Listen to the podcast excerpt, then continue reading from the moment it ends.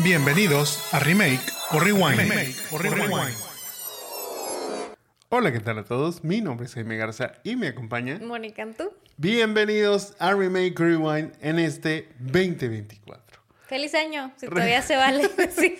Yo creo que a la mitad de enero. acuérdate que siempre, hasta así como finales de enero, todavía la gente, porque apenas se está reencontrando. En este caso, nos estamos reencontrando con ustedes. Y recuerden que aquí recomendamos películas y series, platicamos noticias no tan relevantes y recordamos películas con las que crecimos, las criticamos y luego pensamos actores que podrían hacer un remake hoy en día. También, ya saben, tenemos un capítulo nuevo cada semana, excepto cuando nos vamos de vacaciones, ¿verdad? O sea, denos también un break o un breakzote, como me dijeron por ahí. Pero cuando no es este el caso, pues nos pueden escuchar en su plataforma de podcasting favorita como Remake o Rewind. También nos pueden seguir y ver en los Jamones Podcast, ya sea en Facebook, Instagram, YouTube y TikTok. Oigan, ya estamos en el 2024, pero no olviden este, que nos tienen que dejar un like y compartirnos si están viendo este video en Facebook o YouTube. Y si nos escuchan en alguna plataforma de podcasting, póngale 5 estrellitas para poder llegar a más personas. Este 2024 tenemos como este, uno de nuestros propósitos llegar a, pues de perdida y unos más seguidorcitos, ¿verdad? Los más que se puedan. No les voy a decir un número porque, pues, entre más podamos superar ese número, mejor. si ya hicieron todo esto, pues muchas, muchas gracias. Muchas gracias. Pasemos a las recomendaciones, esta vez no solo de la semana, sino de todos estos días que anduvimos ausentes. Obviamente, como quiera, todos sin spoilers. Moni, ¿qué tanto vimos en estas semanas? Oigan, vimos muchas cosas. Como Aprovechamos. nunca aprovechamos en ver muchas cosas, vamos a tratar de ser breves porque si traemos una listita por ahí de unas cuantas cosas que vimos. Hay mucho que platicar porque ah, hubo, hubo mucho tiempo que no nos vimos, entonces por lo mismo hay mucho catch-up que, que hacer. Pero bueno, eh, decidí hacer mi lista de recomendaciones de menos a más. Ah, Así que ahí va. ok. Mi primera recomendación es Sagrada Familia. De esas cosas que bajé para ver en un vuelo, o sea, para ver en los vuelos de vacaciones, que pensé que era una temporada. Resultó que no, terminé la primera temporada y hay dos temporadas. La Sagrada Familia, eh, en su momento me acuerdo que fue un poco de hype, porque era esta serie hecha de Manolo Caro y salía esta actriz este, que sale en La Casa de Papel, esta Ña- Nayoa o no, Nayoa Nimi o algo así, la que La era la era- inspectora Alicia. Ah, ok. Este, y la verdad es que tiene una historia bien rara, güey. Pero también sale Nairobi, o sea, la que es Nairobi en la casa de papel también. Así no es. es. ella la principal, pero, pero, Pero también sale. participa. Entonces ajá. dije, bueno, pues vamos a verla esas cosas que ves, ves y no ves, o ves en un vuelo mientras estás haciendo otra cosa. Entonces, este, bueno, pues la Sagrada Familia se trata más o menos de una familia con un atroz secreto. Comienza una nueva vida en Madrid, pero las nuevas relaciones complican sus planes y el pasado no los deja en paz. Y Chan, chan, chan. pues la neta es que sí. O sea, es una especie de Desperate Housewife porque es como unas amigas ahí que hacen en, que llegan a Madrid, pues luego tiene un hijo escondido y luego se roba a otro y así. Y la verdad es que es un par de situaciones que sabes que van a salir muy mal. Eh, pero ahí siguen. Incluso, spoiler alert, no es cierto. Este, el final también es desde que, amigo, date cuenta. Y hay mucha música de Mecano. Bastante. Y, y muchas cosas más bizarras. La verdad es que de las series de Manolo Caro, la, sigo prefiriendo La Casa de las Flores. Y pónganla mientras doblan la ropa o algo así. O sea, no, no tengo más comentarios. Sí, o sea, yo, pues, como esta no la vi, o sea, entonces ni idea realmente. Mónica me contó un poquito sobre lo Pero que pasaba. cada que le demás. contaba no sabía qué contarle. Ajá, o sea, también yo. Y, y déjenos, o sea, ella pudo haber hecho su mejor esfuerzo, pero la verdad es que no estaba entendiendo nada de lo que sucedía. Solo entendía que sucedían cosas muy raras. Yo personalmente me la saltaría. O sea, Totalmente. yo no la recomiendo. Aparte hay, un, hay una escena donde, o sea, estaba, estaba yo viéndola, estaba Jaime viéndola y empieza el hijo de la luna, o sea, estaban cantándola y me dice, Ah, sí. ¿qué estás viendo? Sí, Y sí, yo, sí. Porque yo era, era así como. No, pero aparte luego también cantaban la otra, la de. No, porque, o sea, la de Hijo de la Luna, ya cuando me la habías contado, pues tenía un contexto para mí. O sea, ya entendía por qué estaban cantando, o por qué sonaba la canción de Hijo de la Luna. Pero me acuerdo que, es que no, la que me llamó la, la atención fue la de la otra, la que es como una canción de, que, que usa precisamente para Año Nuevo Ajá, y así. un año más. Ah, de esa mera.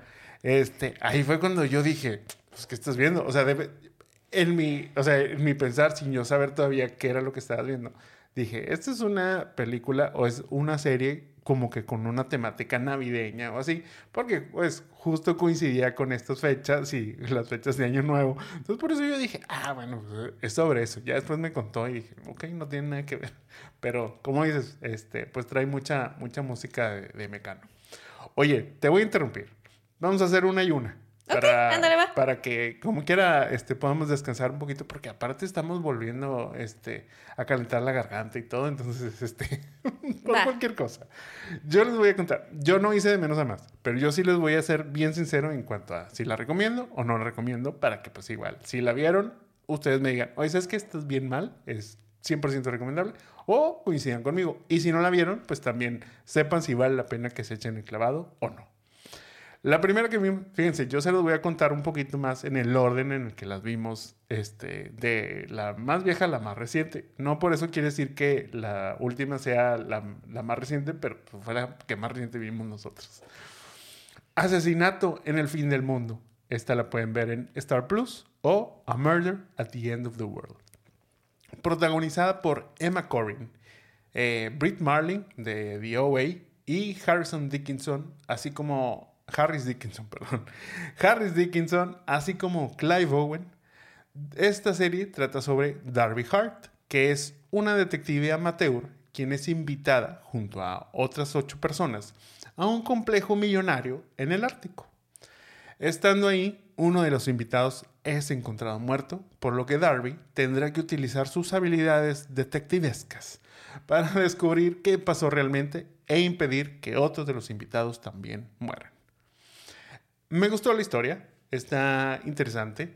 Eh, entre que la historia también vemos como el tiempo, o sea, lo que está pasando en el, en el presente, pero así como que es ese típico que viaja al pasado, este, bueno, o sea, no que viaje, sino que recuerda el pasado y esos, esas cosas que sucedieron en su pasado son las que le van ayudando a resolver las cosas en, en el presente.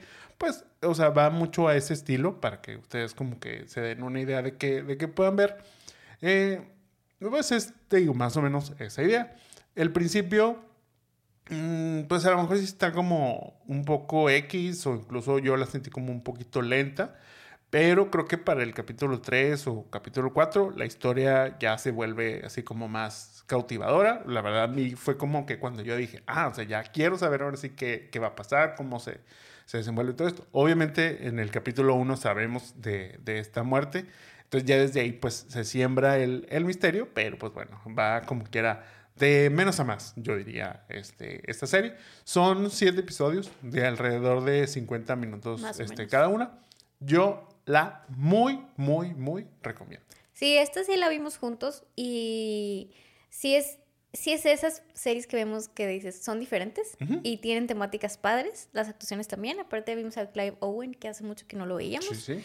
Este, y, y también me gustó, o sea, es como algo muy diferente a lo que normalmente verías, la temática también, el spin-off por ahí también, entonces totalmente recomendada. Oye, tú me decías, este, tú, tú la reconociste, yo al- me tardé un poquito más, que dentro de la serie aparece esta Britt Marling, que es la chica de The si se acuerdan ustedes y vieron Aquella esta que serie bailaba en la, en en la caja, así, hacía el bailecito con que los hacían- amiguitos. Los que hacían así el bailecito, la coreografía. Bueno, me sorprendió porque investigando acerca de esta serie, pues Britt Marling es precisamente escritora de esta serie.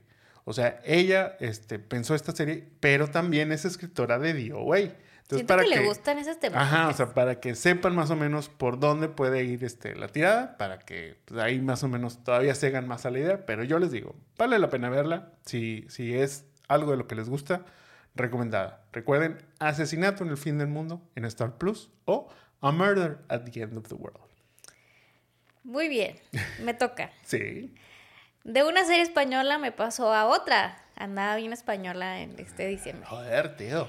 Y pues teníamos ciertas expectativas. Yo específicamente, Jaime me va a decir que no. Pero bueno, me pasó que pues salió el mes pasado Berlín, este spin-off de La Casa de Papel, que este por fin se estrenó y pues igual, o sea, no sé. Berlín trata de Berlín reúne a un grupo de ladrones en París para dar el golpe más ambicioso, el robo de joyas valoradas en 44 millones de euros. Entendiendo que Berlín, esta parte se lleva a cabo antes de todo lo que vimos ya En la casa. de la casa de papel. Incluso hace algunas menciones a como que, ay, sí, hace como easter eggs, como Lo le que viene en un futuro para él. Y entendiendo obviamente que esto no es la casa de papel, siento que hubo un poco más de expectativa para lo que resultó. A mí la verdad es que los primeros capítulos se me hicieron súper lentos. o Hay como mucho romance ñoño, un poquito. Eh, Berlín sale como la mitad de los episodios, son ocho episodios, Berlín sale en la mitad. Y las side stories como que le falta. O sea, tratas, obviamente, si viste la casa de papel y demás, tratas como de identificar a estos personajes que, bueno, pues fueron como bastante legendarios en su momento y pues no le llegan ni a los talones a lo que vimos en las primeras. Em, pero no sé, o sea, siento que es un poquito más de la última temporada que vimos que ya ven que estuvo súper fumada, la última de la casa de papel. Que luego por ahí leía que las primeras temporadas de La Casa de Papel, que eran realmente de la televisora española, antes de que las comprara Netflix, estaban bastante bien, o sea, o bastante, pues menos exageradas. Y de por ahí leía de que nada más compra las cosas Netflix y las hace así como, Las hace caquita. las hace súper extra. Entonces, bueno, em, adicional al robo, adicional a Berlín, este, en el robo salen estas dos inspectoras bastante famosas que ya mencioné en una. Sale la inspectora Alicia y Raquel, que según esto son súper amigas, cuando en la primera temporada ni se topaban. Este, pero bueno, resulta que ya les hablan y demás. Y la neta es que no resuelven nada, vean. O sea, es como que, uy, los vamos No a atrapar. resuelven. Los va, no resuelven. los vamos a atrapar algún día y es como, tipo. em, el robo es como en un, en un episodio, o sea, es como, no sé, o sea, me dejó a, a deber un poquito. Pero bueno, la verdad es que siento que Berlín es una serie que entretiene. Hasta ahí. No se compara obviamente con las primeras temporadas de La Casa de Papel. Pero si la quieren ver y quieren seguir este spin-off, véanlo en un fin de semana palomero y les va a cumplir hasta ahí. Yo vi, creo que los primeros tres capítulos, o sea, si no es que a lo Ish, mejor nada más vi uno. uno y medio. Eh, ya después dejé de verla eh, o incluso ponerle atención porque pues a lo mejor tú la estabas viendo y yo pasaba así con- por el cuarto o estaba al lado de ti pero en el teléfono o haciendo algo más. Para mí, mm, ya como incluso todo lo relacionado a la casa de papel me ha dejado de, de interesar, eh, pues pues por lo mismo como que ya Berlín esta no, no, no me llamaba. O sea, cuando eh, forzaron ya esa segunda temporada, que vendría siendo como... Es que luego ahí es- está bien raro porque la separan en partes. Ajá. Pero bueno, lo que sería la segunda temporada o la tercera parte de La Casa de Papel, ya yo sentí que fue una exageración. Eh, pues por lo mismo aquí no. Tal vez si este spin-off eh, hubiera salido entre la, la parte 1 y la parte 2, o la temporada 1 y la temporada 2, a lo mejor como que me hubiera interesado un poquito más, que era cuando tenía más hype sobre La Casa de Papel y tipo todo esto. Pero pues como no fue así y la sacaron ya tantos años después, cuando ya la verdad hasta la casa de papel me cayó mal este, en esa última temporada, como dices, que estaba súper forzada, pues por lo mismo yo creo que esta yo también me la puedo saltar, me la salté sin problema. Este, y ustedes yo creo que también se la podrían saltar. Les voy a dar un spoiler que no, no cuenta como tal, creo yo. Pero yo me quedé ah, este, con las ganas de que cantara Bella Chao y no cantó Bella Chao en toda esta serie. La neta sí. O sea, cantó muchas cosas más, pero no cantó Bella Chao. O sea, ni si- a lo mejor eso hubiera sido el hype. Pero bueno, pues Berlín en Netflix. Véanla mientras están, están haciendo algo más también. Bajo su propio riesgo. Otra de las series que vimos fue la de Marvel What If. Esta, la segunda temporada, la pueden ver, digo, junto con la primera, obviamente, en Disney Plus. Bueno, este, para más o menos darles el contexto, ya saben, es como qué sucediera si algo cambiara dentro de la historia o- original o la este, sa- sagrada línea temporal de Marvel y su MCU. Son unas este, historias alternas a lo que sucede realmente dentro de la historia principal. La primera temporada a mí me había gustado, tenía expectativas sobre esta segunda, incluso hasta hicieron como algo diferente dentro de la forma en la que iban sacando los capítulos, en vez de hacerlo semanalmente, empezaron a sacar un capítulo nuevo cada día. Eh, creo que desde comenzaron como el veintitantos y, terminaron este, ya para finales de, de diciembre. Pues mira, no es mejor que la primera. Eh, ojalá para... Está confirmada ya una tercera temporada, entonces ojalá para esta tercera temporada pues experimenten un poquito más, este, tanto con nuevos personajes, porque yo siento que ya, o sea, la primera temporada sentí yo que fue muy derivada de las películas originales, que creo que me agradó esa idea, pero yo sentí que ya esta segunda pudieron haber hecho algo más desconectado de los mismos personajes que ya conocemos. Introducir personajes nuevos, introducir algo, algo más. No lo hicieron, entonces ojalá te digo para esta tercera, o sea, para cuando saquen una tercera temporada, pues no se centren tanto en lo que ya conocemos y nos saquen este, algo más.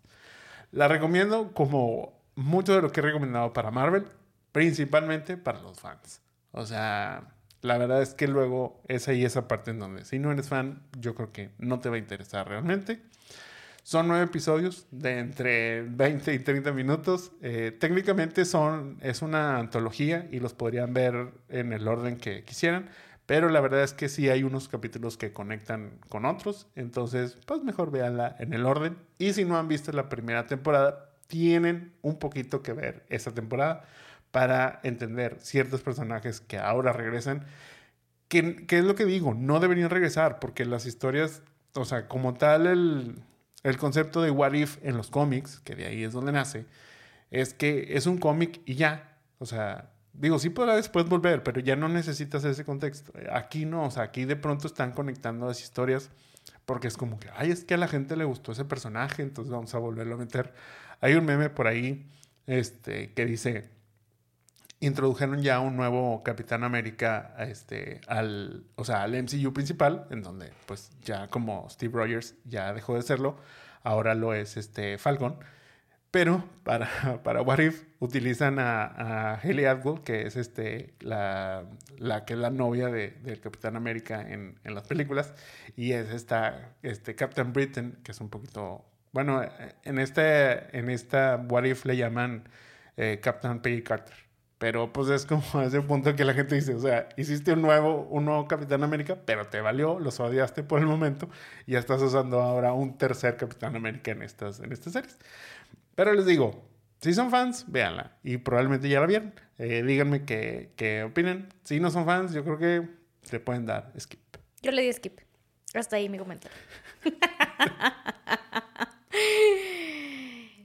Otra cosa que vimos, esta la vimos en el cine fue Priscila.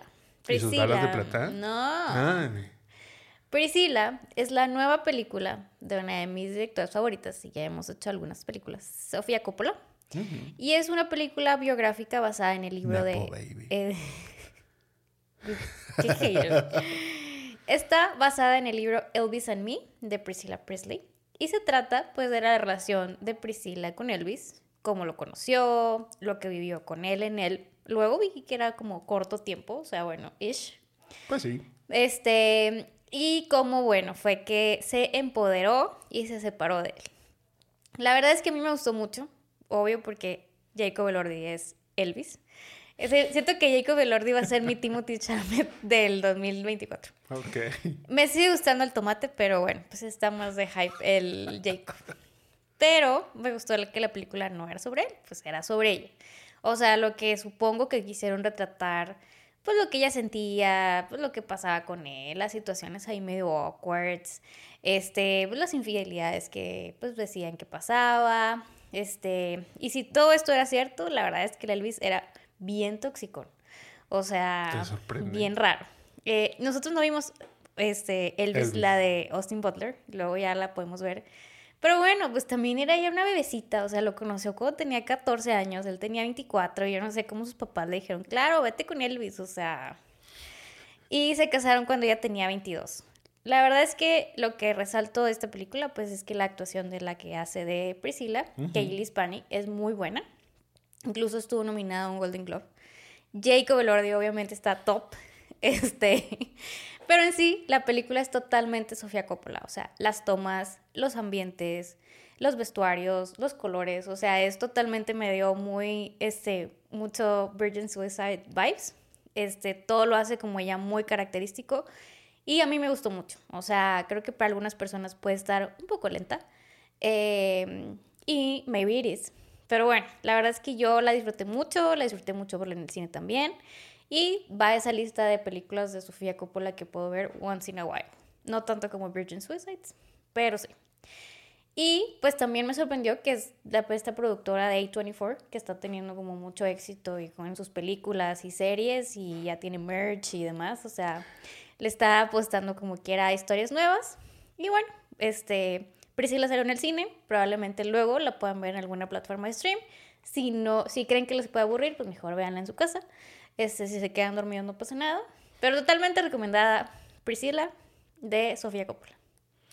Mira, buena película, pero siento que va más para fans. O sea, para más fans y conocedores tanto de la vida de Elvis como de Priscila. Porque de pronto yo sentí que pues faltó contexto, porque pues entendemos que solo es, digamos, la mitad de la historia, que es la, la historia de Priscila. Eh, pero pues, pues uh, creo que, o sea, estuvo bien. Destaco, como tú dices, la buena, muy buena actuación de Kaylee Spiney, eh, como pues Priscilla Presley. Eh, sí me interesaría así como sobre lo que puede hacer en un futuro eh, y todo eso. Yo creo que, que tiene, tiene un buen augurio esta chica. Y Jacob Lordy, pues ahí estuvo, ¿verdad? Ahí participó en esta película.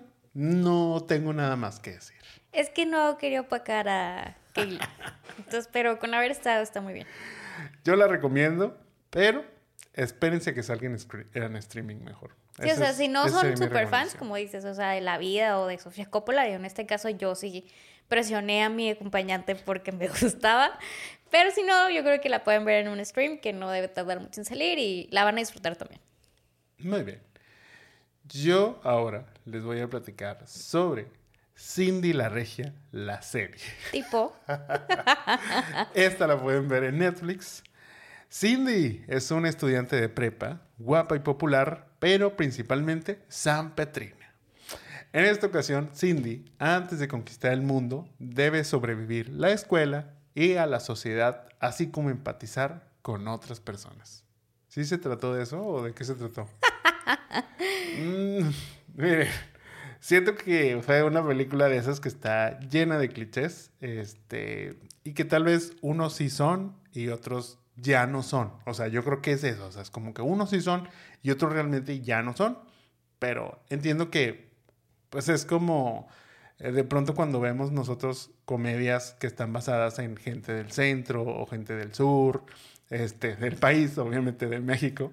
Eh, y pues es como que, ah, ok, ajá, o sea, nos parece chistoso, sí, sí, pero pues no son más que clichés que realidades. Entiendo que por ahí, pues bueno, es una, es una sátira, este, todo, todo eso, pero yo personalmente la sentí forzada. Eh, recuerdo que, pues, por ejemplo, en su momento yo sí disfrutaba mucho leer las tiras cómicas de, de Cindy la Regia cuando salían. Esas salían en el Pulímetro, ¿verdad? O, estoy inventando. No sé, no, y creo que yo los veía en Facebook. O sea, como que salían en Facebook. Salían cada semana y así. Salían, ajá, o sea, y pues estaban chistosas, pero pues era una. Ah, yo conocí a su creador. Tengo una foto con Cocamón. O sea, era como un comiquito de cuatro paneles, este, dos, tres paneles. Y sí, o sea, era como algo chistoso. Pero vuelvo a, o sea, era muy relevante al tiempo porque sí eran cosas que sucedían en esas fechas. Precisamente como les digo, pues se subía a Facebook, entonces era como que, ah, ok, jajaja, ja, ja, porque sí es algo que pasó esta semana o la semana pasada y así. Siento que aquí, o sea, no funciona de la misma manera. O sea, creo que eh, lo que se ha llevado tanto a la pantalla del cine como ahora este, a Netflix con esta serie, para mí, para mí personalmente, no, no termina de funcionar. Yo no vi la película, o sea, debo también ser sincero en eso. Pero, pues sí siento que para esta serie, y te lo comenté, creo que hubo la oportunidad de hacer algo diferente algo como que un poquito más ingenioso y que realmente, como se planeaba conectar con los chavos de ahora, porque pues era una Cindy más chava, de prepa, este, no la Cindy del cine, que ya era pues ya una este, adulta. Sí, porque ya se iba a casar. Y, y todo eso. Este, como que sentí que para conectar con los chavos, les digo, estaba muy, o sea, yo la sentí un poquito outdated, con ciertas referencias, con ciertos temas, con ciertas eh, cuestiones que le suceden ahí a, a Cindy, pero pues, pues por lo mismo te digo, o sea, como que siento que que se quedó flat. Lo que sí escuché este, de gente que sí ha visto la película es que sucede muy lo mismo, tanto en la película como en esa serie. Y entendiendo que esta serie sí o sea, es parte del universo de esa película y es la parte previa a cuando se va a Ciudad de México y, y sale ya de su, de su burbuja este, de San Pedro, pues que siendo la misma historia, pues entonces era como que no, Cindy no ha aprendido nada porque pues volvió a pasar. Yo no la recomiendo. Pero igual, si ustedes este, piensan algo más, pues mándenme sus comentarios. Eh, cualquiera de nuestras redes ya lo saben. Yo sí vi la película eh, de Cindy la Regia y yo me sigo quedando con la película. O sea, creo que la película me parece, o sea, tal cual sí pasa lo mismo, solamente que en la película Cindy ya es grande y se iba a casar y en esta está en prepa, pero it's the same. Yo, yo disfruté mucho la película en su momento, como dice Jaime, la tira nos daba mucha risa. Este, eran cuatro bloquecitos que, situaciones que te pasaban y, y demás. Y sí sentí un poquito bastante forzada esta, esta de Cindy. Este, sí hablaban, o sea, siento que fue como que, ¿qué dicen los regios? ¿O qué decimos los regios? La carnita asada, el tipo, el que somos de San Pedro, el que no salimos. ven el clásico de Tigres el, el, el, clásico, o sea, como que, como dice Jaime, o sea, son esos clichés que estoy segura que, entonces, o sea... O sea, es que sí suceden, o sea, yo no digo que no sucedan. Ajá, no estamos diciendo que no lo decimos. Pero luego, o sea, sí sentí que es como que, ok, pero de pronto ya sentí que estaba muy quemado el chiste. Es que es eso, o sea, yo sentí que de pronto ya estaba muy, muy quemado el chiste y lo seguían usando, lo seguían usando. Y es como, ya no me dio risa. O sea, me dio risa la primera vez. Es como, o sea, y esto es como ya más personal, es como cuando cuentan el, chiste de la sopa de coditos. O sea, de que, ok, o sea, la primera vez que lo escuché me dio risa. La segunda, más todavía, pero ya la tercera, cuarta, quinta, y es así como, mm, pues, eso es lo que pienso. Y entiendo que, bueno, eh, hagan esto, o sea, no sé a quién se le ocurrió hacer como este, bueno, vamos a hacer porque Cindy la Regia tiene que conectar con los chavos ahora y bueno, pues obviamente todo está... Y que tiene sentido porque en teoría Cindy la Regia era esa, o sea, es, es una chava, o sea, en la tira cómica era una adolescente, o sea. Entonces, o sea, como que toda esa parte, pero como, o sea, te escuché leer la sinopsis y no pasa nada de eso, o sea, se la pasa, o sea, es como, es, es muy como un tema de, bueno, Cindy descubriendo su sexualidad, este, Cindy teniendo como issues en la escuela, o sea, es como, o sea, entiendo que lo hayan querido hacer como un tema de la vida de una chava de prepa, fresa eh, y demás. O sea, pero pues no aprendió nada al final de cuentas. O sea. O sea, yo siento que es como ese, ¿cómo haces que conecte un personaje que normalmente la gente no conecte con ese personaje? Entonces, de aquí, o sea, es esa parte de quererlo empatizar y tipo, todo eso, pero Creo que la niña fue bastante simpática, eso sí, o sea, la, la, Cindy. Eh, luego también pasan como situaciones muy densas, así como con la amiga, y así es como, güey, o sea, just have fun, o sea. Ándale. Eh, eh, y sentí como que en siete, ocho capítulos que son, que quisieron como abarcar sexualidad, este, aborto, o sea, como muchas cosas que es de que, güey, Cindy era más simple, o sea, Cindy le pasaban cosas tontas donde solo decía que iba y esperaba el rocón, o sea, y te reías porque era como, bueno, tenías unos cuantos conocidos. Que eran así. En nuestra escuela se había este, ese tipo de gente. Entonces te reías de como, ajá, sí, claro. Hasta ahí, o sea, no era como una tira cómica tan densa como hasta ahorita. Incluso en la película no pasa tanto drama. O sea, más bien es como ves como Cindy quiere un trabajo y así. Pero sentí que esto era como too much. Yo no digo que en la actualidad no pasen ese tipo de cosas con los chavos, pero se me hizo como que, güey, Cindy, just have fun. O sea, es San Petrina, te ríes y ya. O sea, y ok, te ríes de los clichés de que tipo y así, pero it's too much. Yo te decía, o sea, digo, lo quise omitir, pero, pero les, les cuento. O sea, yo le decía a Mónica que, este, que el estilo de esta serie pudo haber sido más como una serie tipo Lizzie McGuire. Para los chaburrucos como nosotros, se acordarán 100% de esta serie de Hilary Duff, en donde, ok, ella pasaba por cosas, pero tenía una ca- caricaturita que hacía un comentario sobre lo que estaba sucediendo. O sea, la caricaturita ya la tienen. Entonces, es como, eh, o sea, eso es Cindy la Regia. Y creo que esa es la que podría haber exagerado las cosas y esa es la que podría hablar, tipo, yo creo que, o sea, y ya hacer como el gag, mientras que la Cindy que estamos viendo no estuviera tan forzada a esos gags, a esos este, clichés así, para poderla hacer más real, más este, contemporánea y todo eso. Pero, pues, no fue eso lo que, lo que hicieron aquí. Aparte, Cinti la vimos en nuestro campamento que tuvimos con Tite y nuestro hijadito. Y mi hermana literal fue como, no voy a ver esto, se quedó dormida. O sea, como fue esta actividad familiar que hicimos y no funcionó. Entonces, bueno, pues it's up to you, tipo, este, ver Cindy la región. No, o sea, yo creo que igual, o sea, si no tiene nada mejor que hacer, así como he recomendado las últimas dos series, pueden ver Cindy la regia. O si son regios. Es más, ni siquiera como que alguien se pueda dar risa reírse de los regios ahí. O sea, no tiene los chistes. Pero bueno, tiene la regia de Netflix. Muy bien. De aquí pasamos a Saltburn. La verdad es que no sé cómo empezar este review. no, sé si, no sé si mi obsesión por Jacob Elordi pueda... Este, el resto fue como el, el review de Wonka. Pero bueno, Saltburn, la película de eh, noviembre y diciembre de 2023 eh, y el hype de TikTok y demás.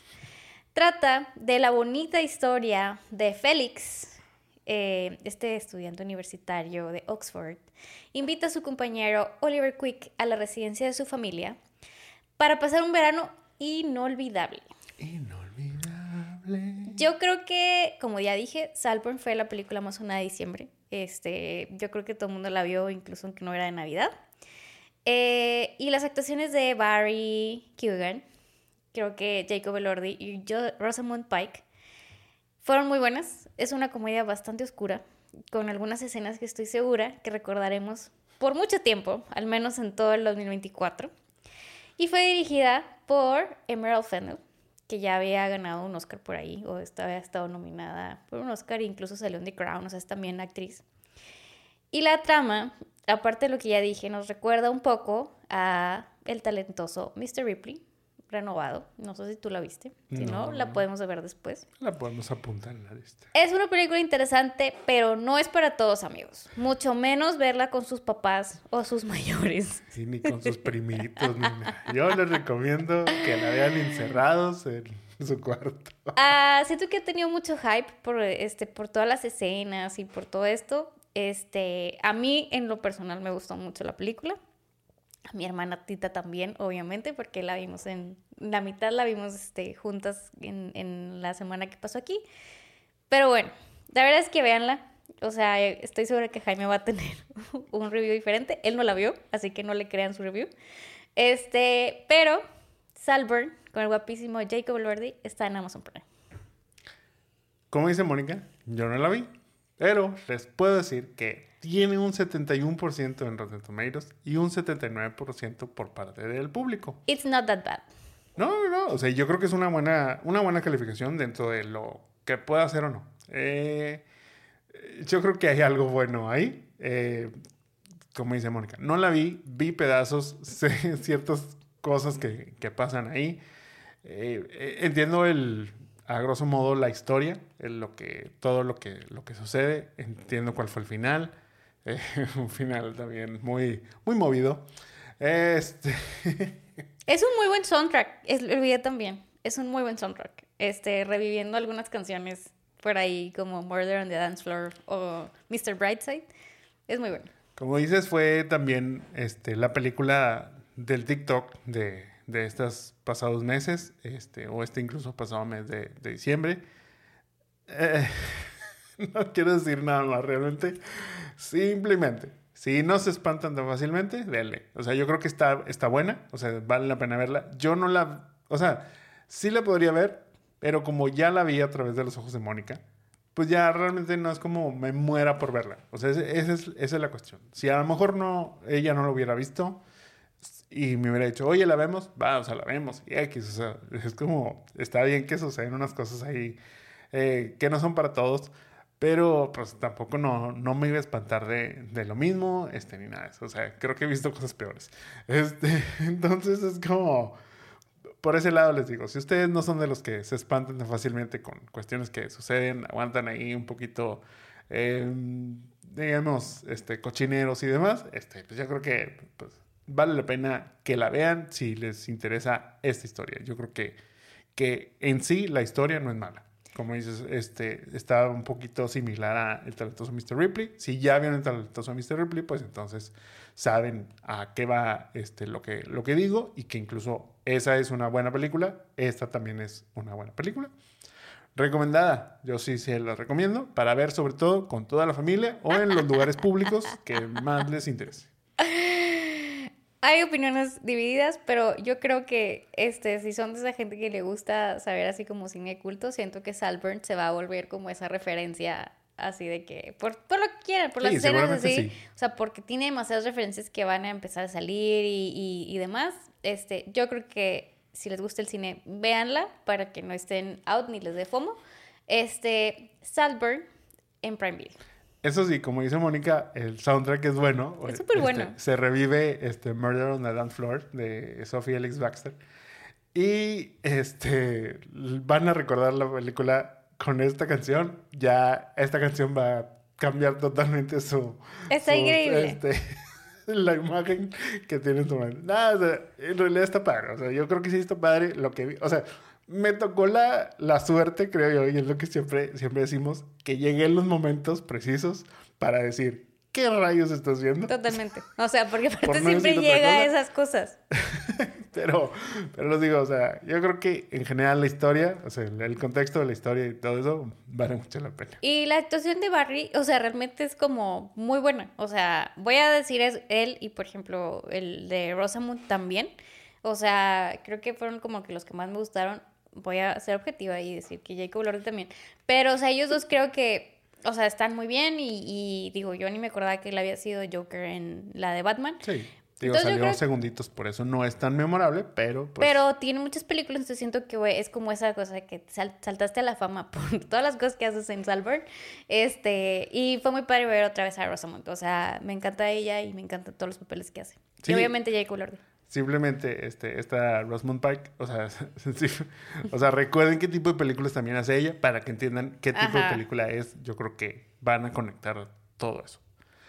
Yo les voy a platicar este, acerca de Echo, que pueden ver en Disney Plus y también en Star Plus. Maya López, interpretada por Alacua Cox, regresa a su ciudad de origen después de haber matado a Kingpin, o eso cree ella. Desde casa intentará tomar el vacío que Wilson Fisk ha dejado, pero se encontrará con que no es una tarea fácil, por lo que ella deberá reconectar con su familia, sus raíces y su comunidad. Marvel nos sigue aventando cosas, o bueno, sigue aventando cosas a la pared a ver qué pega. En este caso nos está aventando a nosotros este, sus series en la cara con nuevos personajes, utilizando este gancho a viejos personajes que sí nos han gustado y en este caso pues le tocó a Echo. No creo que sea una mala serie, no creo que sea una mala temporada, este, no creo que sea como que, ah, qué mugrero, pero pues tampoco no es como, qué bueno que, que vi esta serie, valió muchísimo la pena. Al Aqua creo que hace muy bien su papel, o sea, eso sí le voy a dar el crédito. Pero sin duda, lo mejor de la serie es Vincent D'Onofrio, este, como Wilson Fisk. Y lo único que hizo durante toda la serie fue hacer que ya quisiera que salga la serie de Daredevil Born Again para pues ahora sí ver los putazos que se van a armar entre Matt Murdock y Wilson Fisk. Y los dos segundos que sale Daredevil también fue lo mejor de la serie. Que déjate, o sea, luego, luego dice uno, pues ni era, ni era Matt no. Cox. O sea, era alguien más que traía el traje y nada más fue, fue todo lo que, lo que apareció. Lo positivo, digamos, o nuevo de este, lo que está haciendo Marvel en esta, en esta situación es que están sacando esta serie bajo lo que se llama el, el sello perdón, de Marvel Spotlight. ¿Qué quiere decir? Bueno, que como esta es una serie así como que digamos especial, en la cual no requieres haber visto todo lo que hay detrás de la serie, no requieres ver este, incluso lo que pueda seguir, sino es una serie que se enfoca 100% en, lo que es esta serie, pues que ayuda de cierta manera eh, a identificar este tipo de series número uno, que les digo, se llaman Marvel Spotlight. Y pues ayuda a traer nuevos fans. No sé si esta fue la serie indicada para hacerlo, pero bueno. Este es esta brand que pues trae eh, quiere traer a nuevos fans para que puedan integrarse al mundo Marvel sin la necesidad de haber visto las millones de películas que hay previamente a esto. Este, y pues igual, si ya, si no les interesa seguir viendo más, más este, películas de Marvel, pues se pueden quedar con la historia. Esta tiene un, digamos, inicio y fin, que obviamente sí tiene como que una continuación, pero pues el personaje y como tal, yo creo que, que cierra. Eh, también, bueno, otro plus, pues es que salió todo en un mismo, en un mismo día, a diferencia de cómo han sido otras series que sacan una semanal. Esta, en el mismo día sacaron los, los cinco, cinco capítulos, pero pues les voy a decir que así como What If, lo recomiendo para fans de Marvel. Este, ya se está volviendo una costumbre, les digo, decirlo de esta manera con todos los proyectos que empieza a sacar Marvel. Eh, pero bueno, no tengo duda que, que, Maya vaya a seguir apareciendo en otras series o incluso en otras películas. Entonces, pues igual, si quieren conocer un poquito de, de este personaje, pues creo que es la manera. Aparte, les digo, son cinco capítulos de 45 minutos aproximadamente. Maya la matona. Este, eh, pues la habíamos visto en. ¿Cuál era la que donde salió antes? En la de Hawkeye. La verdad es que a mí no empaticé con ella. Este, y me dijo, ¿la quieres ver? Y dije, bueno, fue esta como colita que tuvimos de ver cosas juntos. Eh, creo que es diferente, eso sí, a lo que, como yo creo que ya con esta explicación me da la razón, es diferente a lo que hemos visto. Este, pero pues a mí me gusta Vincent Onofre y Daredevil, entonces me forcé a verla. Así la ganché, así la ganché. Y salió de que dos segundos. Y Vincent, pues creo que sí, es muy bueno. Pero creo que la serie le faltó. O sea, sí, sí, sí, eh, los, los primeros capítulos fueron como interesantes y el film fue como que no entendí qué pasó. Pero pues yo creo que como muy bien lo dijiste, es seguir aventando cosas, a ver qué nos gusta. Eh, por ahí leí comentarios que hay, gente que le gustó mucho, como que hay algo diferente, y luego habla como mucho esta historia de prehistoria y de heritage y demás. Entonces, bueno, pues creo que es como tratar de abarcar otro mercado, así que bueno. Y darle diversificación a lo que es Marvel. Pero, eh, véanla como que es como un must, haberla visto, está bien. Sí, o sea, más bien must no es. O sea, yo creo que es, es saltable, pero pues, pues, si quieren seguir viendo algo nuevo en Marvel, esta es la manera de hacerlo. Les digo, en, en, sí la serie no es mala. O sea, creo que está bien a secas. O sea, no, no nada más. El personaje de Maya como tal, les digo, lo que representa Maya, creo que es lo que más valor, a lo que más valor le doy. Eh, ya hay obviamente le, le, dieron un contexto diferente a lo que es Maya en los cómics, a lo que es su personaje en, en los cómics, eh, que no son sus cómics, sino son los cómics de Daredevil en los que ella aparece. Pero le dieron un contexto este, o, o un, pues, una historia diferente. Creo que por lo mismo, como dices, más apegada a la parte de sus raíces, este, de nativo americana y, tipo toda esa, esa parte. Entonces, pues bueno, o sea, entiendo, les digo, esta diversidad que de cierta manera, bueno, Marvel necesita poquito a poquito ir desarrollando nuevos personajes porque se le acaban los que ya tiene, entonces es como, pues tiene que sacar, ahora sí que yo lo que tengo la duda es si estos son los personajes más adecuados para empezar ahorita, pero yo siento que también no puede irse como, digamos, del escalón 1 al escalón 2 y luego ir así bajando hasta el 3, 4, 5, porque pues se le van a ir acabando los del 2 y luego los del 3 y ya nada más te van a quedar al final los del fondo. Entonces tiene que rascarle primero al fondo y luego a lo mejor luego intercalarlos con los del medio, que son por decir Daredevil y, y Kingpin y tipo todos estos de Punisher, que pues ya este, pues ahí como quedito, quedito, se hace canon ya todo lo que era de Netflix primero este, Marvel decía que no, que eso que sucedió en las series de Netflix, tanto es Daredevil, Luke Cage, eh, esta Iron Fist, Iron Fist ¿cómo se llama? Este... Daisy, Es que iba a decir Daisy Jones, pero no es Daisy Jones. es este, ¿cómo, cómo se llama? Jessica Jones. Este, Y Luke esos- Cage. Sí, Luke Cage y los Defenders, ya como juntos, y The Punisher también, pues ya todas estas ya empiezan ahora sí a, pues ya estar ahí. A lo mejor no están al 100, pero sí son parte de, ya de este universo de, de Marvel. Eh, mm, fuera de eso, no sé qué iba con esto, pero pues es lo que, lo que está, está sucediendo. Ya voy a cerrar ese tema porque tampoco no creo que este, sea la mejor serie, pero les digo, si tienen eh, esta- estas ganas de ver algo nuevo de Marvel, pues ahí está, creo que no se van a repetir. No es tanto tiempo el que le van a dedicar tampoco, entonces, pues va, vale la pena. Muy bien. Cerramos con Chicas Pesadas 2024 o Mean Girls, el musical 2024, en el cine. Ni les voy a decir de qué se trata, porque es lo mismo, pero es una versión musical. Cuando salimos de verla, la estuve meditando este, mucho. e incluso, bueno, te di una... ¿Cuál era mi opinión a, este, al respecto? No sé qué tanto vaya a cambiar lo que te dije con lo que voy a decir ahorita, pero ahí va. La película es buena. ¿Por qué? Pues porque es lo mismo que la, de- la del 2004. O sea, es 99% los mismos chistes, sucede lo mismo, eh, pero, o sea, aquí aplica la de si no está roto, no le muevas. Eh, pero, pues, obviamente, este, pues ya lo que sucede, como les digo, aunque no lo manejan de esa manera, pues es Mean Girls, el musical. Entonces, todo lo que ya conocemos, de pronto se ve interrumpido por un número musical.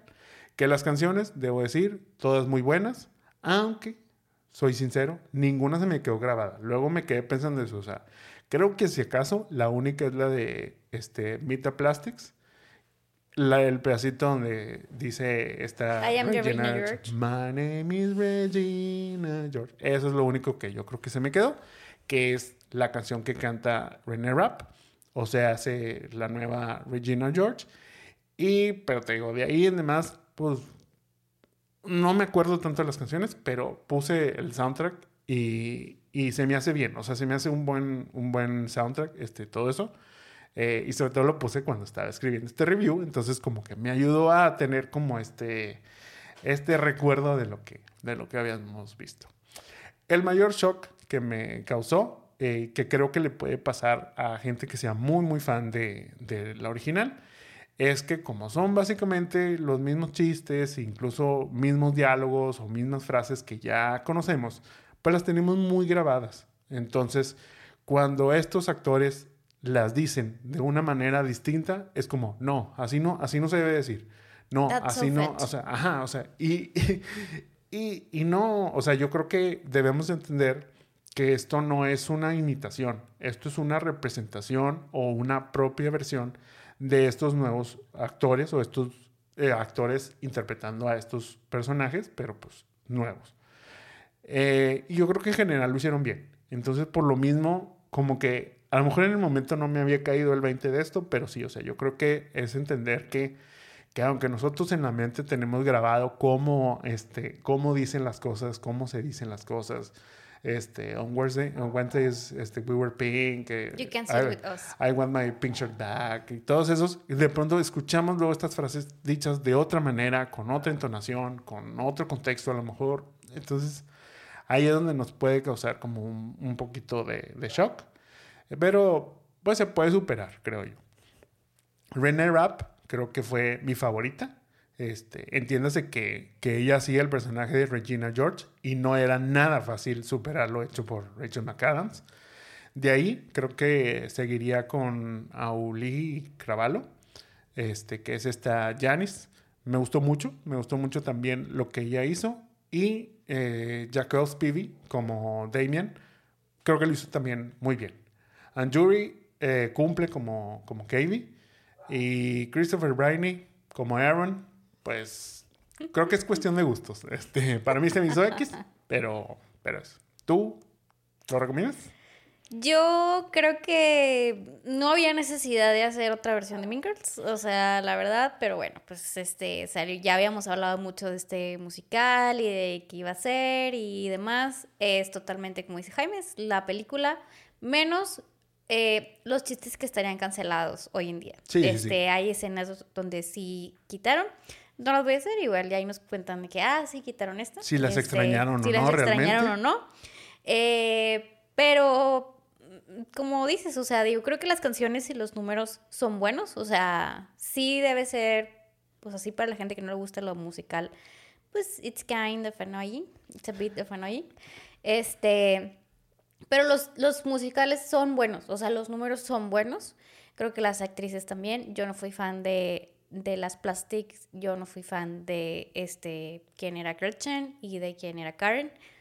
Porque yo creo que me pasó lo que dice Jaime, o sea, estás como muy familiarizada con las actrices principales. Creo que Regina es lo más rescatable. Yo también creo que hizo un súper buen papel y podría, o sea, no extrañé a Rachel. O sea, no la extrañé tal cual, pero sí es como, bueno, la Regina George.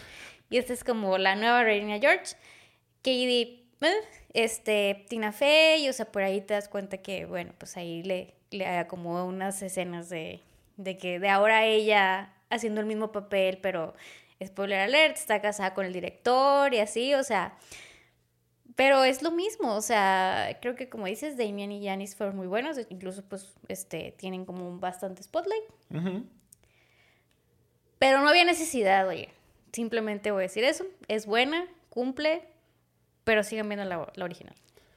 Sí, mira, si son super fans o mueren de curiosidad, vayan al cine a verla. O sea, creo que en general la van a pasar bien.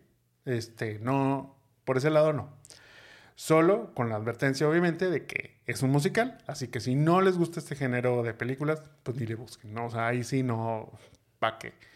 Si no son tan fans, yo creo que se pueden esperar a, a verla en streaming cómodamente en su casa y con su teléfono, porque la verdad es que como es lo mismo que la película del 2004, pues pueden no ponerle tanta atención y no van a molestar a nadie con la luz de su celular, este, estando desde su, su casita. Para mí era una película para streaming, como lo iba a hacer desde un inicio, pero pues como nos cambiaron la jugada, teníamos que ir a verla y por eso fuimos a verla al cine, siendo 100% sinceros. Yo creo que si me hubieran dado la, la opción de verla en el cine y verla en streaming al mismo tiempo, igual y digo, por ir al cine, como que ok, pero yo creo que hubiera preferido 100%, o sea, tranquilamente la pude ver en mi casa y creo que era la misma, la misma experiencia. Incluso, bueno, nos tocó luego la mala fortuna de que ya al final la imagen se empezó a ver fea, entonces parecía que estábamos viendo la reproducción chafa ahí de, de la película, pero, pero bueno, te digo, como tal, yo creo que es una buena película, es entretenida, es divertida, tiene divertidos números musicales, tiene los chistes con los que nos hemos reído con la versión del 2004, ahí están, entonces lo más seguro es que nos vamos a seguir riendo de, de esos chistes, pero pues dichos, interpretados, contados de una manera distinta. Y sabes qué, algo que platicamos es que realmente siento que esta está hecha para precisamente la generación que le gustó Mean Girls. O sea, yo no sé Sí. si ahorita la gente que no vio Mean Girls, o sea, la generación esta nueva, la vea y diga, ah, that's so fetch. O sea, no lo sé, o sea, la mayoría de las personas que estaban en nuestra sala era gente de nuestra edad que la disfrutó mucho, que era lo que decíamos, o sea, como que sí la disfrutó y se reían mucho. Sí, en la sala la disfrutaron bastante. Y eso sí, la que estaba al lado mío se la pasó diciendo, eso no era así, eso no era así, pero out loud. Entonces, es como lo que dice Jaime, o sea, es como te la pasas diciendo eso y luego como que se ríe y lo, no, eso no es así, pero muy fuerte, entonces eso me causaba issue. Pero yo no sé si la nueva generación le vaya a gustar y vamos a ver en algunos cómo le va en, en box office y demás. Pero totalmente creo que es una experiencia para los chavos que la vimos. Yo hace creo 20 que, años. o sea, yo creo que le va a ir bien. Este, a lo mejor no va a ser la más taquillera del año, pero le va a ir bien. Sobre todo porque también está saliendo en enero, que es cuando es un mes Pues sí. flojito de, de películas. Aquí, eh, o sea, en México está pasando que mucho de lo que va a empezar a salir ahorita es lo que viene para las nominaciones de los Oscars. Pero en Estados Unidos ya salieron. Entonces es como, por eso puede ayudar en Estados Unidos también el, al box office, puede ayudar les digo, aquí en México, que de pronto están saliendo esas películas que incluso ya unas que ya hemos visto, pues están saliendo a cuentagotitas este, por fines de semana, pero bueno, pues les repito, si les gusta ir al cine, si les gusta Mean Girls, la pueden ir a ver, si no les gustan los musicales, no la vean. Eh, entiendan, les digo, les va a causar ese shock porque les va a causar, o sea, si son fans, si recuerdan mucho el original, les va a causar ese shock como a la vecina este, de, Mónica que, que, decía, eso no es así, pues sí, es que precisamente eso no es así, pero pues es que esta no, está, no es, no es este, Lindsay Lohan, no es este, Rachel McAdams, no es este esta, se me va el nombre de, la abuelita, ¿cómo se llama? Amanda. Amanda Seyfried. Este, Seyfried, sí. Eh, o sea, no son ellas, entonces pues no lo van a decir de la misma manera. Oigan, yo creo que ya nos extendimos un poquito. Tengo notas, o sea, tengo noticias. Este... Las puedes decir en, en quick, en bullets. Yo creo que, o sea, les voy a dar las que, las que son así como más, este, más urgentes, digamos, de cierta manera. El último programa del el año pasado les contamos que, pues, quiénes eran los nominados a los Globos de Oro. Ya, pues, como pasaron un poquito, pues estos fueron la semana pasada, el 7 de enero, eh, y pues ya sabemos los, los ganadores. El mayor ganador dentro de la categoría, digamos, o la rama de drama fue Oppenheimer, mientras que en musical o comedia fue Poor Things. Siguiéndoles por ahí están este, The Holdovers y Killers of the Flower Moon. En cuanto a series de drama, bueno, pues Succession ganó todo se lo dijo, que, se dijo lo todo. que iba a ganar. Ajá. Y The Bear hizo lo propio en lo que era musical o comedia.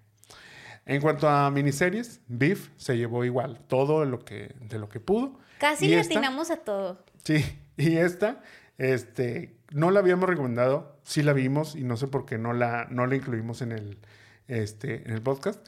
Pero Beef, o sea, si no la han visto, véanla. Vale mucho la pena. Está en Netflix. La verdad es que es buenísima. Es una de esas, o sea, joyitas. Y aparte es una serie, como, como lo digo, o sea, es para miniseries. Es una temporada nada más. Vale mucho la pena. La gran perdedora fue Barbie. O sea, aunque se, se llevó canción original este, por What Was I Made For y mejor logro a la taquilla, la verdad. El son, inventado, el premio inventado. son premios inventados, o sea, sobre todo ese segundo.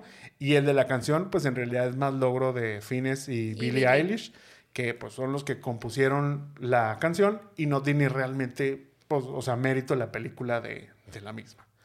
Mm, dejando claro, yo creo que con esto, que es seguro que aunque están o sea, van a estar nominados para los Oscars, no se van a llevar nada. O sea, yo creo que, o sea, se va a acabar el hype ahí en la nominación. O sea, es bueno, es un buen logro. Creo que habla de cosas buenas de, de Barbie, o sea, yo no estoy diciendo, pero pues tampoco no es así como lo que se esperaba que iba a revolucionar este, los, los premios y que ahora una película sobre Barbie y color rosa y, todo esto, o sea, está bien que sí, pero yo creo que no se va a llevar el spotlight, no se va a llevar nada este, acaso. Lo que sí me encantaría, o sea, lo que sí deben de hacer es este, que, que Ryan Gosling cante I'm Just Ken en los Oscars. O sea, eso es algo que debe pasar. Yo espero que pase, espero que, que lo hagan. Obviamente primero falta que la nominen, que yo creo que la van a nominar, pero ojalá la nominen y ojalá este, dejen a Ryan Gosling cantarla. Rápido les digo que ya anunciaron este, los nominados a los SAG Awards. No les vamos a decir este, quiénes son, porque la verdad son casi los mismos que estuvieron nominados ahora para los Golden Globes, pero ya platicaremos cuando pase la ceremonia los ganadores. Solo les digo que tanto Barbie como Oppenheimer tienen las mismas nominaciones y seguramente Barbie podrá tener un poquito más de chance que acá con los, con los, Globe Awards, eh, porque, con los Golden Globes, perdón, porque en esta ceremonia les cuento que es más como de compas. O sea, ¿a qué me refiero? Bueno, pues que ahí los que votan son todos los que pertenecen al sindicato de actores. O sea, los mismos que hace poquito estaban en huelga, este, pues, o sea, todos los que son parte de esta industria de Hollywood, pues son los mismos que van a votar. Entonces, a lo mejor es una votación más friendly, más de amigos, este, que puede pasar ahí que Barbie se lleve algo, algo más. Pero pues ya veremos el próximo 24 de febrero, que es este, cuando, cuando sea la ceremonia vamos a ver cómo le va. Y seguramente vamos a ver a Fran Drescher, este, la niña ahí Ay, sí. conviviendo con, con toda la raza. Ahí está bien padre porque me encanta a mí la temporada de premios, o sea, porque son como todos seguidos y luego el otro te hablamos de los Emmys y luego en los Oscars y así a mí me encanta todo, red carpets, looks, todo eso. Me encanta, entonces estaremos hablando bastante en este podcast de eso. Así es. Pasemos ahora sí a la película de esta semana, la cual es Armageddon. Protagonizada por Bruce Willis, Armageddon es la historia de cómo un grupo de astronautas de la NASA descubren que el planeta Tierra está siendo amenazado por un enorme meteorito, el cual se impactará dentro de 18 días, destruyendo todo a su paso. Ante esta terrible situación, llegan a la conclusión de que la única opción de sobrevivir a este hecho es Harry Stamford, un perforador de petróleo. Armageddon fue dirigida por el rey de las explosiones, o sea, Michael Bay, y su guion fue escrito por nueve escritores, destacando a Jonathan Hazley como el escritor original, digamos, o el que primero hizo esta historia, aunque también contó con la participación de J.J. Abrams, creador y escritor de Felicity, Alias y Lost, entre muchas otras. Armageddon no solo fue el éxito del verano del 98, sino que con un presupuesto de 140 millones de dólares logró una taquilla de 553 millones, volviéndose la más taquillera de ese año y la película más exitosa de Touchstone Pictures. Pero, en cuanto a la crítica, Rotten Tomatoes le da un 43% de calificación, aunque la gente le da un 73%. Mi amigo Roger Ebert la neta es que no le gustó tanto. Y la nombró como la peor película del 98, superando a Spice World. Y eso es bastante bien. Spice. En su reseña escribió que la película era un insulto a los ojos, los oídos, el cerebro y el sentido común, así como el deseo humano de ser entretenido. No, se me hace que esa no le gustó, para nada. Pero siento que la gente nos gusta bastante. Sí, yo no la había visto, pero... No puedo creer. O sea, cuando me dijo de que vamos a ver Armageddon, pero no la he visto yo. ¿Cómo lo has visto? O sea, Es que, o sea, te contaba, o sea, mi, mi contexto era que, pues adentro de las muchas películas que fui a ver con mis papás y así, pues en esa época, no sé, como que a mí no me... O sea, como que no fue como, papás, vamos a verla, y no tuve amigos para ir a verla con, con esos amigos. O sea, estoy seguro que mis amigos que me puedan estar escuchando ahorita están diciendo, oye, pero nosotros sí los fuimos a ver, qué cool es no que invitaron". no me invitaron. Este, pero sí, recuerdo que en su momento fue muy popular y sobre todo muy popular por la canción de Aerosmith, tipo todo eso, que pues ahorita platicamos. Yo creo que en general, como dices, eh, sí es una, o sea, sin, sin ser la película, o sea, yo creo que es, es buena, o sea, es, es buena, es entretenida, es divertida, es 100% palomera, o sea, es este, esa película blockbuster de verano que, que hay que ver sí o sí, porque pues es de la película que muchos van a estar hablando, me sucedió, este, y pues no quieres como que, como que estar, estar out, ¿verdad? Eh, entonces, eh, ahora que la vimos, o sea, obviamente ya tenía un contexto, ya sabía qué pasaba, incluso yo creo que en esa época alguien me dijo, no, o sea, es que el que se muere es, entonces es como que, ah, ok, o sea, entonces para mí ya fue como, check, ya supe la película, ya, ya la vi. Es- Entonces, pues más o menos ese fue, digamos, o, o la forma en la que la vi en ese entonces. Y ya para cuando salió en la tele, eh, sobre todo en el Canal 7, eh, sí, era, ese ese era el 7. que la pude ver, digamos, pues ya no me interesó. Entonces es como, eh, llegué a ver pedacitos, llegué a ver así como eh, algunas escenas, tipo, y así, pero creo que vi, el- o sea, ya este, viéndola así, vi el final, o sea, ya es como la parte en donde Bruce se, se despide, pero bueno, más bien que, que Ben Affleck se despide y luego es como lo que sucede, el twist. Eh, y, y ya, pues fue como que, ah, que se ya la vi. Entonces, nunca tuve la necesidad de verla hasta ahorita que se nos ocurrió hacer un podcast en donde hablamos de películas. Yo sí la vi muchas veces. Este, yo sí la vi en el verano del 98, este, porque le dije, es que estoy segura que, o sea, la vi en mi verano con mis papás, que precisamente ya ven que a mí me iban a ver las películas de que, uy, Bruce Willis o así. Seguramente mi papá dijo, vamos a ver la película de Bruce Willis, donde va ahí al espacio. Este, y yo le decía a Jaime que un llorar con ese Bruce Willis. O sea, Y Jaime se reía porque es que no, no sé por qué lloraste, pero bueno, un llorar ahí en esas escenas, este, ahí, aunque no entendías nada, pero bueno, pues este, se estaba despidiendo y Liv Tyler y así, o sea. Sí, es que yo veía el video y yo veía a Liv Tyler despedirse de, de, de, este, se me fue el nombre. De, no, de Steven Tyler.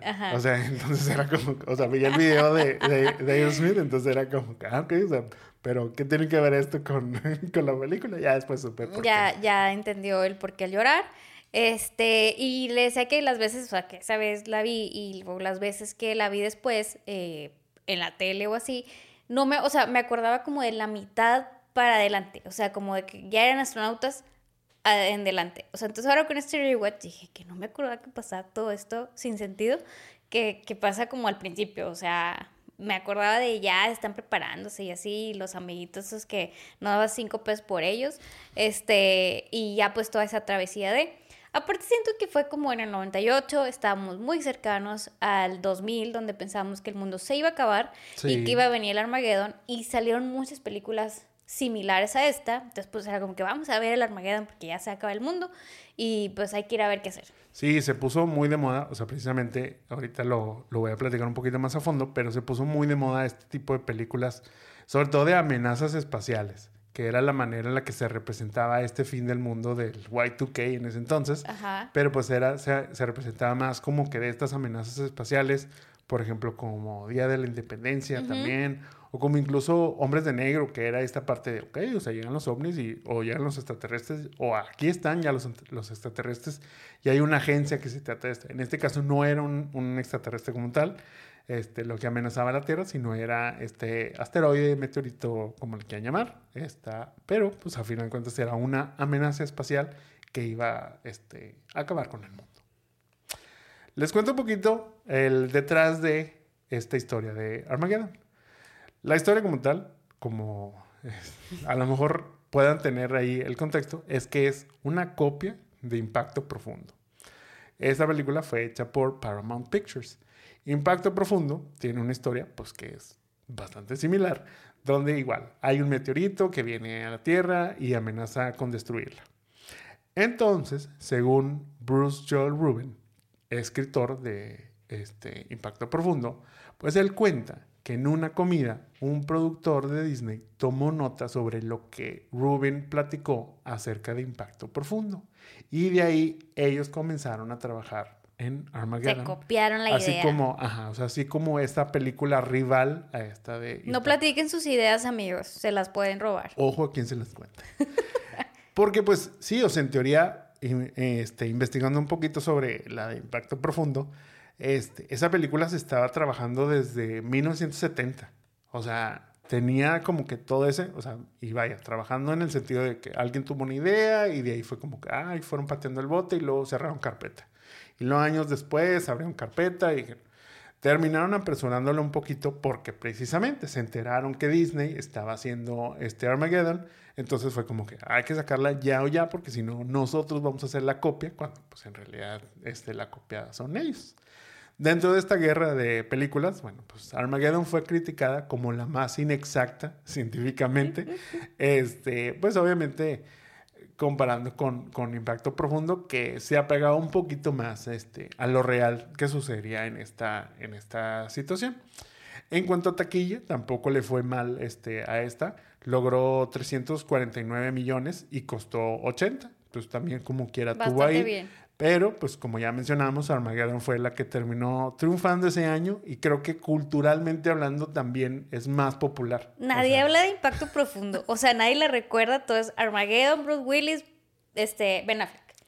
Sí, la verdad es que yo creo que este, pocas veces vamos al cine también a, a ver este, películas pensando, oye, es que esto va a ser un documental que me va a dar información exacta de lo que estamos viendo y son este, facts, todo lo que, lo que sucede. No, o sea, entiendo ese argumento, este, pues, o más bien, o sea, entendiendo como que este, este argumento, pues, pues digo, ya adelante les platicaré un poco más sobre qué, cuáles son las inexactitudes realmente que hay este, en esta película, pero Pues sí, yo siento que a lo mejor ya es como, vuelvo a, o sea, es el éxito del verano. Entonces ese blockbuster que tú estás viendo que es de acción, que es de este aventura, que es pues tiene romance, tiene este lágrimas, risas, todo, o sea, todo lo tiene Armageddon.